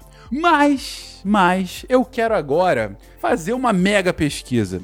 Eu quero saber o nome de aqueles dados que a gente vê estatística de futebol na Globo, sabe? Eu quero saber o nome de todos os podcasters que comecem com a letra A que estão em podcasts na categoria, sei lá, filmes. Como que eu procuro isso? Então, Podcast não é um filme. Que- É.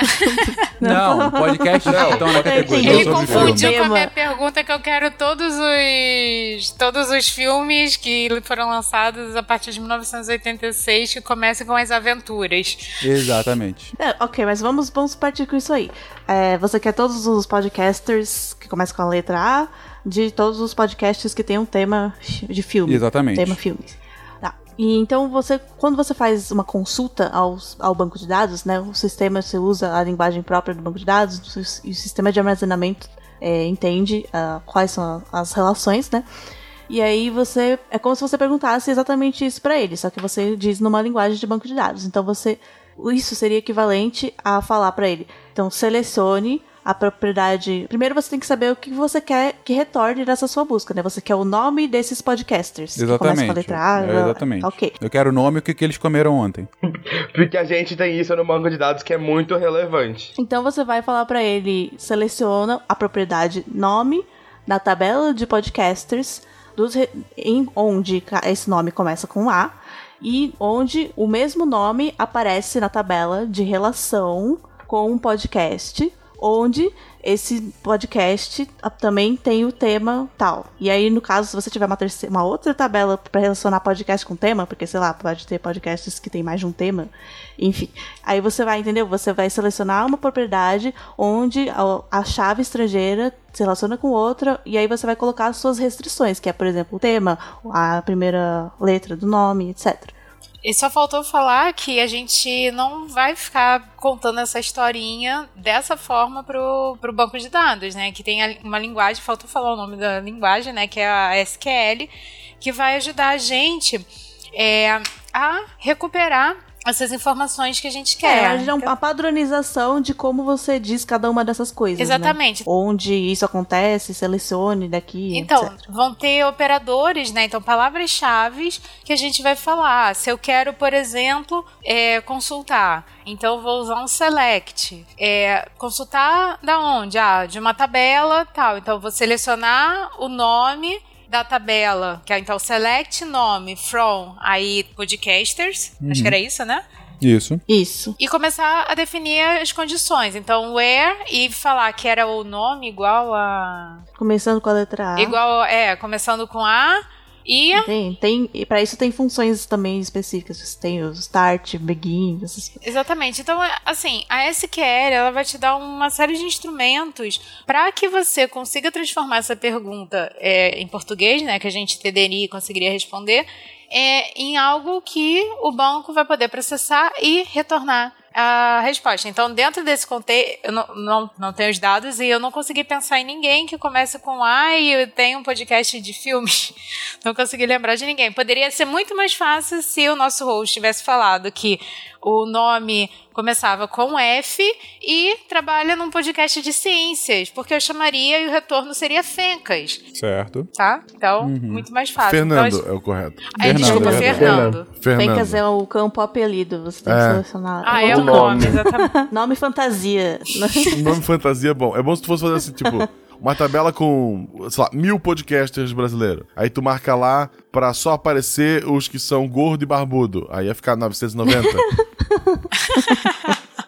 Bom, e tem outros jeitos que você pode mostrar essa consulta, né? Tem outras organizações que você pode, por exemplo, você quer esses nomes que começam com A, você quer eles ordenados pelo ano de nascimento deles. Então você pode também colocar um- uma palavra-chave order by, né? E o campo ano da tabela podcasters, ano de nascimento.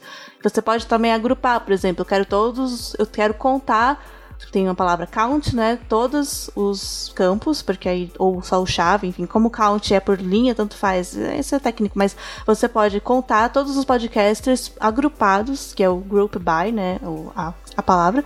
Todos os podcasters agrupados pelo estado. Então, quero saber todos os podcasters do estado de São Paulo, cujo podcast onde eles participam é de ciências.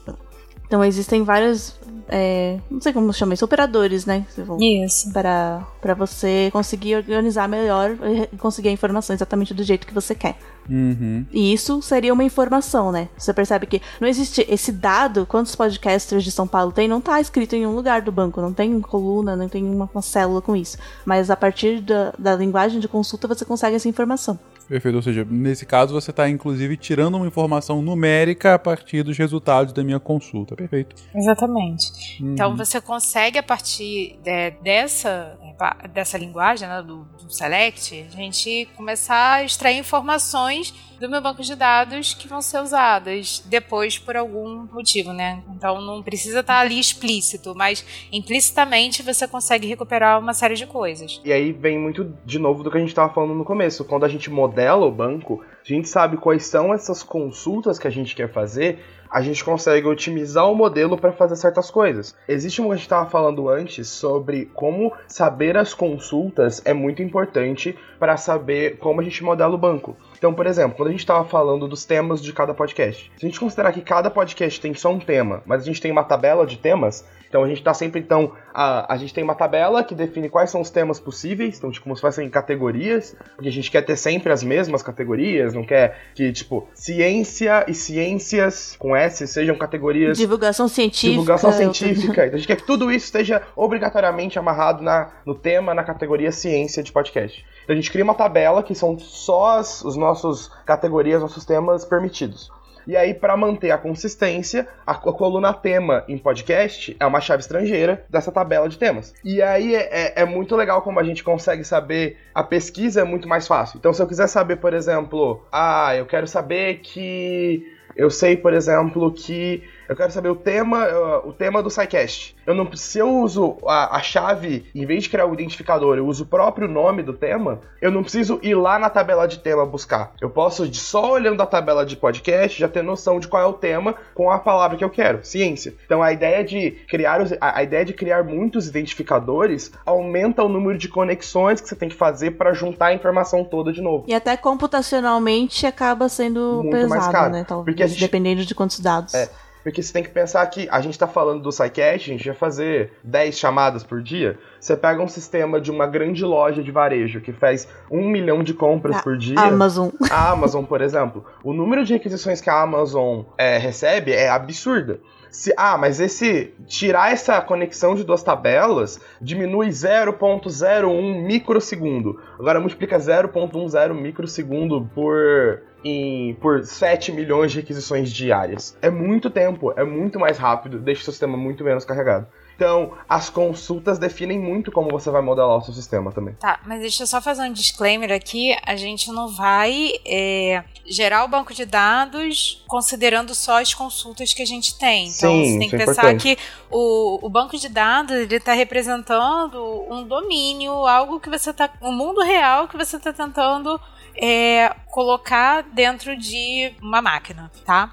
É, o que eu acho que a preocupação, né, do Tosk é falar assim, ah, dependendo da forma que você está fazendo uso daquilo e a forma como você projetou esse banco, é, você pode otimizá-lo e as consultas podem ajudar a fazer com que ele fique mais, é, mais rápido, melhorar o funcionamento dele.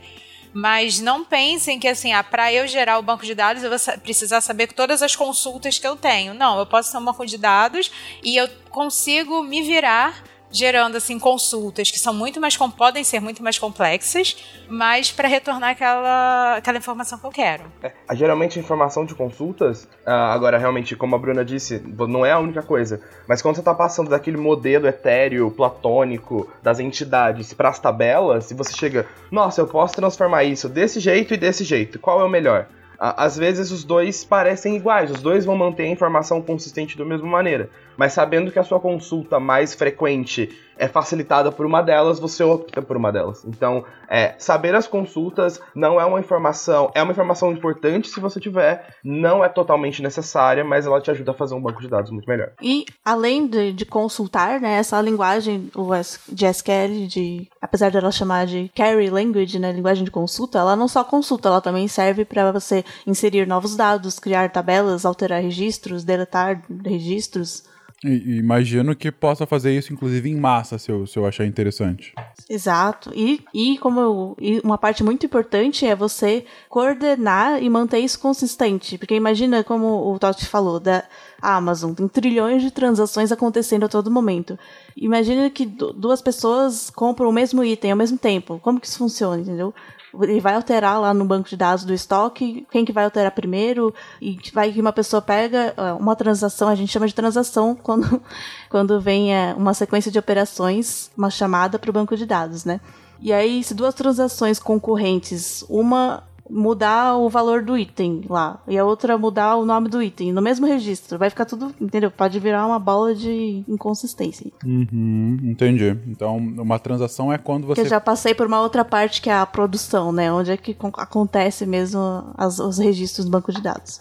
Mas o que você está colocando aqui é que, bom, primeiro ponto que você colocou, Nanaka, é, é dentro de uma lógica do SQL, dessa linguagem que é justamente essa tradução de como que a gente vai pesquisar essas informações, eu posso não só pesquisar, como eu posso fazer grandes atualizações nesse sistema. Então, por exemplo, eu posso colocar numa linguagem, é, falar que ah, eu quero que todos os podcasters do SciCast eles ganhem uma categoria podcasters especiais. Que é uma categoria sim ou não, porque é uma categoria nova de premium que a gente tá colocando aqui, que são podcasters muito, muito bacanas, especiais. Então, ao invés de eu abrir cada uma das fichas, é, pesquisar todos os podcasts do SciCast e abrir cada uma das fichas é, e, e clicar ou colocar um sim nessa categoria, eu posso fazer uma pesquisa e, e, na verdade, uma atualização em massa e eu atualizo tudo de uma vez, usando essa linguagem.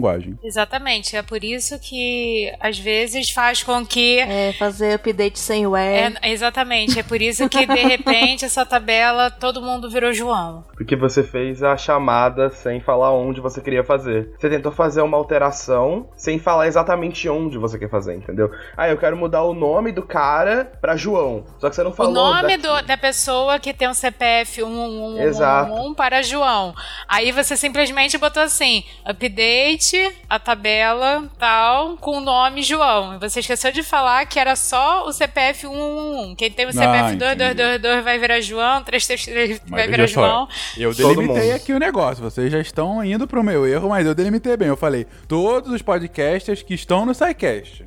Se eu não tivesse falado isso, eu tivesse, eu quero que todos os podcasters ganhem uma estrelinha. Então todos ganham uma estrelinha e dane-se, né? Aí ninguém vira especial. Merecido. Todo mundo é, não, se todo mundo Todos é merecem especial, estrelinha. ninguém é especial. É, é porque você tá usando uma palavra que é todos, que é- não é assim na linguagem, né? A gente usa essa palavra, enfim, a gente falando usa, mas quando você vai fazer a carry, né, a, a instrução, você não fala, eu quero todos, você seleciona o campo e a tabela. Então você fala, né, alterar o update o campo, o nome, na tabela podcasters. Onde aí sim você fala o que você quer, né? Se você, se você não falar, vai ser todos. Só que é- isso não fica explícito dessa forma. E eu tô brincando porque, assim, parece bobo, mas esse é o tipo de problema E que. acontece bastante. Que acontece muito. Parece bobeira, mas não é. É verdade, acontece. Aí tem que voltar pra poder voltar a um estado anterior pra poder não ter esse problema. Então, cuidado Tá. na hora que use.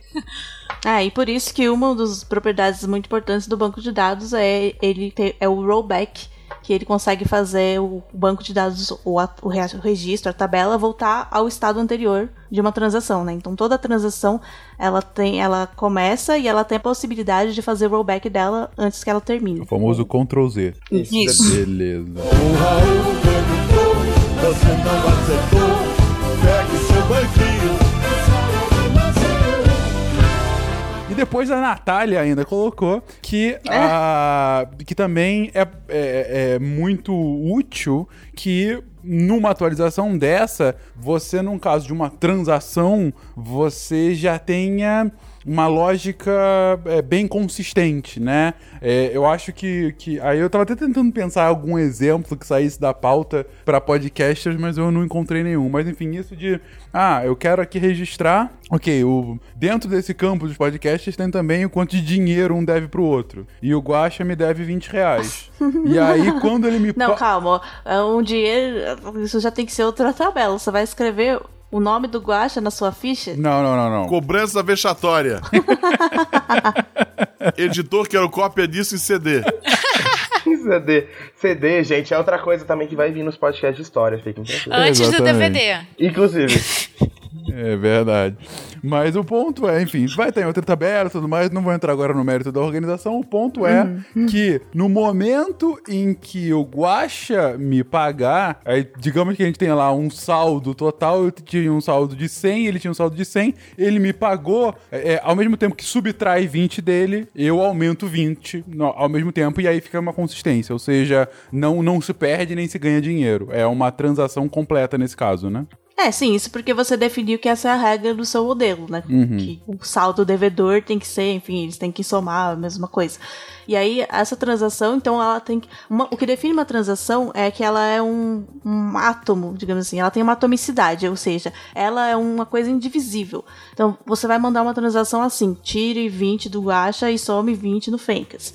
E se uma dessas, dessas operações falhar, a- nada pode mudar no banco. Porque se ocorrer uma falha, cai, sei lá, cair o sistema no meio da transação, eu não posso deixar o Guacha 120 e você 120 também. Entendi. Não pode se perder no meio do caminho, né? Entendi, entendi. Ela tem que ser um negócio único, uma atualização que, que seja feita imediatamente É, pra tem que tudo. acontecer inteira, né? Uhum. Ah, tá, tá bem claro. Não é que ela acontece imediatamente, é que ela só é colocada no banco de verdade depois que tudo é feito. É como se ele pudesse fazer isso em um, um plano de teste, a hora que deu tudo certo, ele joga pro, pro plano de verdade, sabe? A ideia é Uhum. que, tipo, é, é realmente uma medida de segurança pra. Caso. Porque pode ser que a sua internet caia no meio, pode ser que o, o computador do servidor do banco de dados, porque caiu um raio, desligue no meio do caminho. Quando ele ligar de novo, ele vai falar: Ó, essa transação não foi concluída. Volta, joga ela fora, ela não aconteceu. E aí, da mesma forma, quando uma transação ela tá fazendo essas alterações na tabela, ela não pode. Isso não pode estar visível, né? Então ela tá fazendo como se fosse num- numa cópia virtual, digamos assim, dessa, dessa parte onde ela vai mexer, porque outras pessoas, outras transações podem querer consultar, por exemplo, quanto que o Guacha é, deve pro Fencas. Mesmo que esteja acontecendo a transação que ele tá pagando pro Fencas, nossa palavra toda hora tá meio estranha.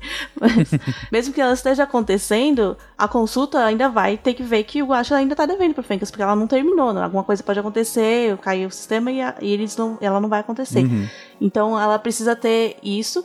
E ela também, ah, dependendo do ela precisa trancar a tabela onde ela tá mexendo, porque ela também não pode começar a olhar o saldo do guacha lá, tá 40 reais, ela vai tirar 20. E aí, enquanto ela tá fazendo as alterações, vem outra transação e agora e tira 40 do gacha porque tem outro, tá devendo pra outra pessoa. Entendi. E aí, quando aquela transação vai terminar, já não tem mais o saldo que ela tirou, enfim. Então ela tem que trancar a tabela até ela terminar de mexer e aí ela consolida. Guacha, tem que começar a pagar as pessoas aí, velho. Tô devendo pra todo mundo, cara. E quando ser o décimo terceiro, eu prometo ajeitar tudo isso, gente, tá? Muito justo. Mas de repente tá crescendo o número de podcasts do Brasil. É, esse 2019 é o ano do podcast no Brasil. É, mais uma vez, pela décimo ano consecutivo, o ano do podcast no Brasil. É a década do e- podcast. é, pois é. E, e tem crescido muito o número de podcasts e de podcasters, claro. E de repente todo mundo vai, pega o microfone, começa a gravar, tem um novo podcast, isso é maravilhoso. Fazer um podcast na nossa era é que nem o. Vamos formar uma banda de rock? Todo mundo. Pois é, pois é. Não, isso é maravilhoso, exatamente. É um microfone na mão e me dá na cabeça.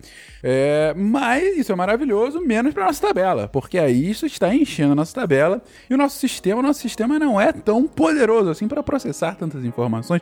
E imagina se eu quiser perguntar o que, que o Toshi comeu há três dias atrás. Isso eu vou ter que poder de processamento do nosso sistema, quando de repente eu já tô na entrada, o meu número não era 8 milhões. Isso aí é o número de podcasts. Como é que eu posso fazer para deixar essa tabela mais suave, mais eficiente, mais direta? Existem algumas formas de você procurar dados no computador. Assim, a gente pensa, quando a gente tá falando, ah, o computador vai procurar todos os podcasts, assim, a consulta que a gente quer fazer, a gente pensa que ele vai procurar como a gente procura, que é começar da primeira e olhando por um. E isso é uma busca que existe. É o que a gente chama de busca sequencial, a gente vai buscando uma outra. Só que quando você tem 8 milhões de podcasters, ficar olhando um por um até para um computador é lento. E vai demorar muito mais do que você espera que isso demore. Imagina se eu estiver falando do Google, que vai ter que ter indexando a, a rede inteira. Então, existem algumas estruturas de dados auxiliares que o próprio sistema de banco de dados consegue criar para tentar facilitar isso. Uma delas, a mais famosa, que são várias, é um conjunto de tipos de estrutura, são os índices, é a ideia de, de indexação. Então é como se eu criasse um índice como num livro. Então pense que um livro, a gente tem 10 capítulos, 20 capítulos.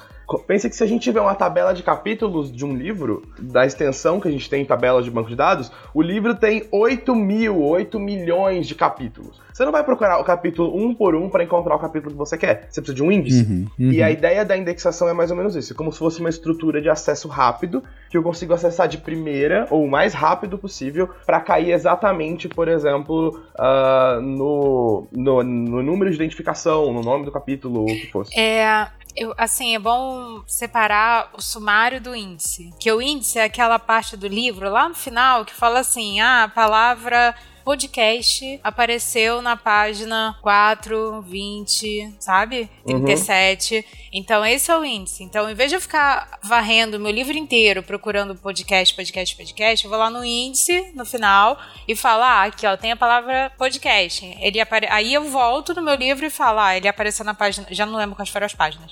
Mas apareceu É né? como funcionam os, os buscadores na internet, né? O Google, ele indexa todas as informações, todas as palavras de todos os sites abertos que tem no mundo. Então, ele, quando você faz uma busca, ele não vai ler todos os sites e procurar a palavra que você buscou, né? Não vai fazer isso, que nem teria como no tempo hábil. Ele já tem no banco de dados dele uma indexação dizendo quais palavras em quais sites. E isso ele vai atualizando, claro, para se manter atualizado, né? Ele atualiza periodicamente. Ou seja, se eu consigo criar um índice, se eu consigo facilitar a forma como é, é, esse- essas informações vão ser buscadas, eu consigo acelerar o tempo e, e diminuir o processamento e acelerar o tempo em que eu encontro essas informações e todos ficam mais felizes. Exatamente. Então a ideia é realmente, de novo, na ideia da eficiência. Tem várias formas de você fazer o seu banco de dados ficar mais eficiente até um certo ponto, e o índice é um deles. Então, ah, o banco de dados em si, quando eu comentei mais cedo sobre como um programa de um sistema de banco de dados é muito complexo, é porque realmente são anos de estudos de engenheiros, assim, tentando fazer o melhor índice possível, a melhor forma de armazenar possível. Então, tudo isso é realmente um trabalho que vai acontecer para sempre, assim. Como a gente otimiza para esse novo tipo de HD, como a gente otimiza para esse tipo, novo tipo de dado que a gente está procurando. Então, tudo isso é, é uma, é uma constante busca da, da ciência da computação em tornar as coisas mais eficientes. E na ideia de armazenar dados, é tipo encontrar novos índices, novas formas de armazenar e tudo aí por aí vai. Beleza. E aí, nessa ideia de tornar as coisas mais eficientes, às vezes a gente não tem só o problema de tempo de resposta, de volume de dados. Imagina a Amazon que recebe 8 milhões de transações todos os dias. Então, amanhã são 16, amanhã são 24, e isso tem que continuar sendo armazenado. Não é que depois de uma semana suas compras somem. assim. Então, é, o jeito, a forma de armazenar isso é importante. Então, ah, existe a ideia de você ter um banco de dados que é centralizado, então você tem uma única máquina, um único servidor que guarda todas essas informações, mas hoje, com a, como a nossa internet está cada vez mais rápida e mais conectada entre si, a gente consegue ter uma parte do banco de dados em uma máquina, outra parte do banco de dados em outra máquina, outra parte do banco de dados em outra, e distribuir essa carga entre coisas diferentes. Então eu sei que eu consigo otimizar aquela estrutura naquela outra máquina para outra coisa, eu tenho um sistema operacional que lida melhor com aquele tipo de dado. Existem N motivos para qual você pode distribuir o seu banco e, e quebrar ele em várias máquinas e fazer eles se comunicarem também pela internet, o que acaba aumentando um pouquinho o tempo da sua consulta, né? Porque agora ele tem o tempo de ficar andando entre as máquinas, mas às vezes vale a pena. Às vezes vale a pena por causa do, do- da carga de acesso ou porque a otimização que você vai fazer lá compensa esse tempo. Então, a verdade é que me- mexer com banco de dados é um grande. É aquela ideia de não ter almoço grátis, assim. Você nunca consegue. Você nunca vai ter tudo perfeito. O meu banco de dados com É, armazenamento aquele cobertor que você cobre a cabeça e descobre o pé, e cobre o pé e descobre a cabeça. Exatamente. Então, alguma coisa você vai ter que deixar pra aumentar. Então, ah, o meu foco é sempre guardar o maior número de dados. É, então eu vou prezar isso ah, e eu não vou deixar meu, minha consulta tão rápida. Ou eu vou fazer. Eu, eu preciso que a minha consulta seja muito, muito, muito rápida. Então eu vou diminuir um pouco a consistência do meu banco. Então essas, essas trocas que você vai fazendo, é, é- eu acho que é o grande trabalho de quem mexe com banco de dados e modela. É saber quais delas valem a pena, dependendo de cada situação. Explicado. Então, a partir de todos essas, é, esses conceitos né, e essas preocupações de ter atomicidade, de ter dados que tenham, um- que tenham relacionamentos consistentes, que sejam não estejam duplicados e tal, tudo isso existem conceitos, existem boas práticas de colocar isso em prática, né? de- e, enfim, várias regrinhas e tal, que você pode aprender fazendo banco de dados. e, enfim, que existem muito mais do que isso para manter o banco de dados dessa forma eficiente. Uhum. Perfeito, perfeito. A gente falou aqui só do banco de dados do modelo relacional, né? E existem outros tipos, como eu tinha falado antes, assim, esotéricos e não só esotéricos, mas tem os que funcionam melhor para algumas situações específicas. Astrologia. É, na verdade, qualquer. Não, Pode porque se você falar Qualquer- isso, eles não vão funcionar. Olha, cuidado.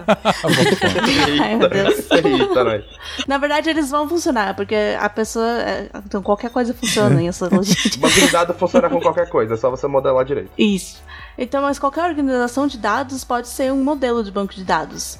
É, existem, por exemplo, um que não é baseado em tabelas, mas você pode fazer tags, por exemplo. Em um blog, existem cada post tem um- uma lista de tags que servem para identificar eles e ajudar a buscar os posts pela, enfim, pelas tags, pelos temas deles. E aí você não tem restrição, não tem estrutura, não tem atributo nem nada, mas é um outro tipo de organização. Os sites de busca, quando surgiram, tu tinha que ir lá e tu mesmo cadastrar teu site. Eles não procuravam nada. Sim. Saudade, cadê? Cadê? Terra Vista? É, isso vai muito da forma como o Google funciona, e hoje a gente não precisa fazer mais isso. Mas assim, mesmo que eles tivessem, sei lá, o algoritmo do Google que eles têm hoje naquela época, eu não sei se eles teriam como armazenar tanta coisa, sabe? Então é, é- vai muito, é uma evolução que vai tudo muito junto, assim. Então, esse, por exemplo, o banco de dados hoje, que são. é, você não tem tabelas que se relacionam, você tem documentos.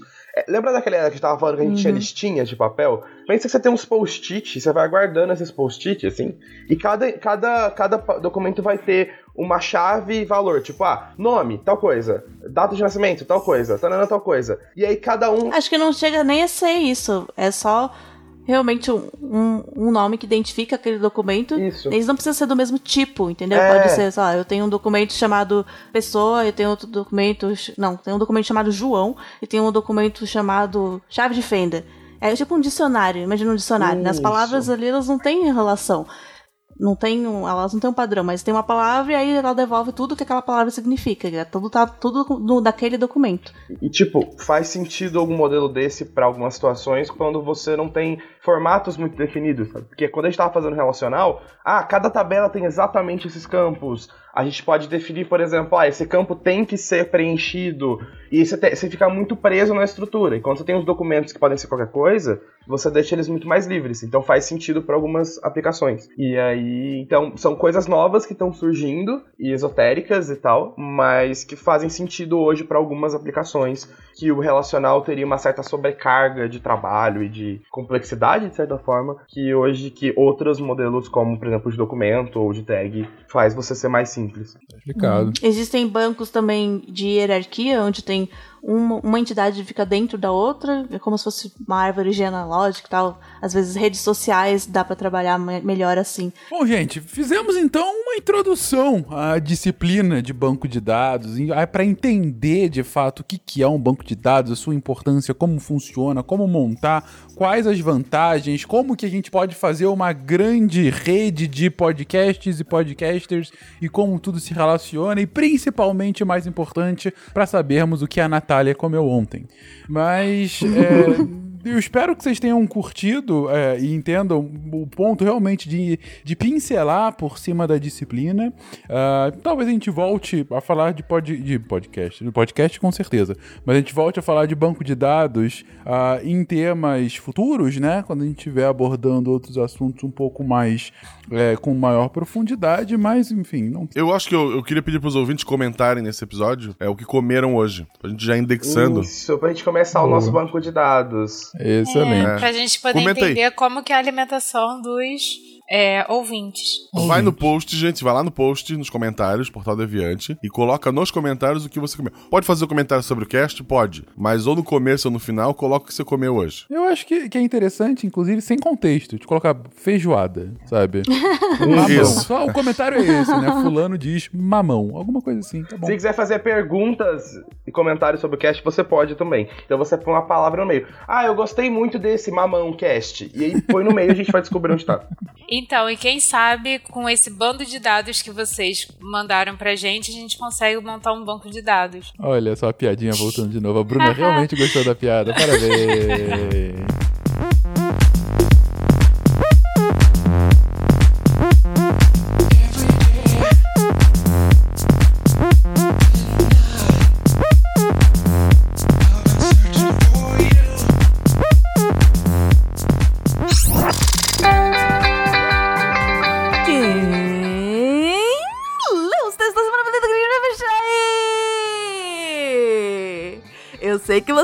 Agora. Eu sei que vocês já estão lendo os textos da semana.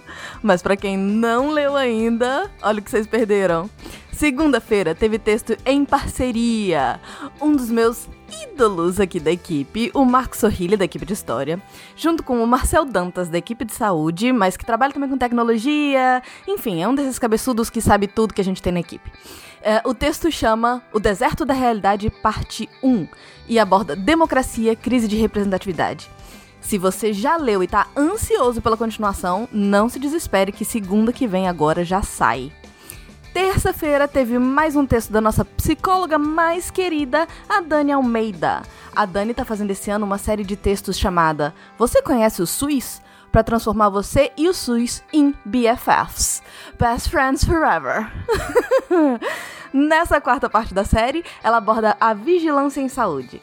A Dani escreve lindamente, de forma super leve. Então, se você não leu nada dela, tá perdendo, corre lá. Quarta-feira teve texto da Mari Ribeiro, nossa barista do Twitter. Ela foi ao Museu do Café em Santos e escreveu mais um Parada dos Museus, que é a nossa série de textos em que nossos redatores visitam museus e depois escrevem sobre eles para vocês também conhecerem um pouquinho daquele mundo.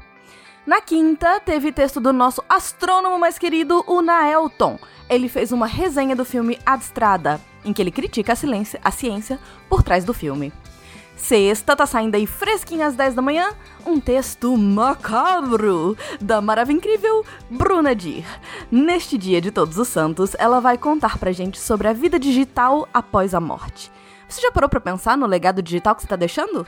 A Bruna já.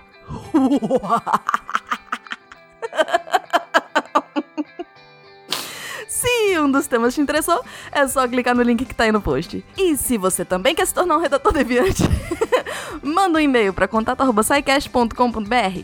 Aqui é a Deb Cabral, editora do portal, apagando a luz da Torre Deviante. Clique.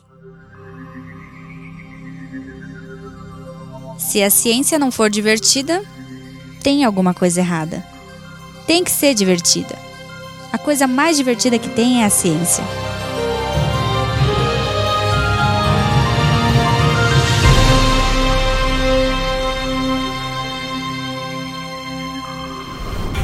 Este programa foi editado por Tapcast. Edições e Produções de Podcast.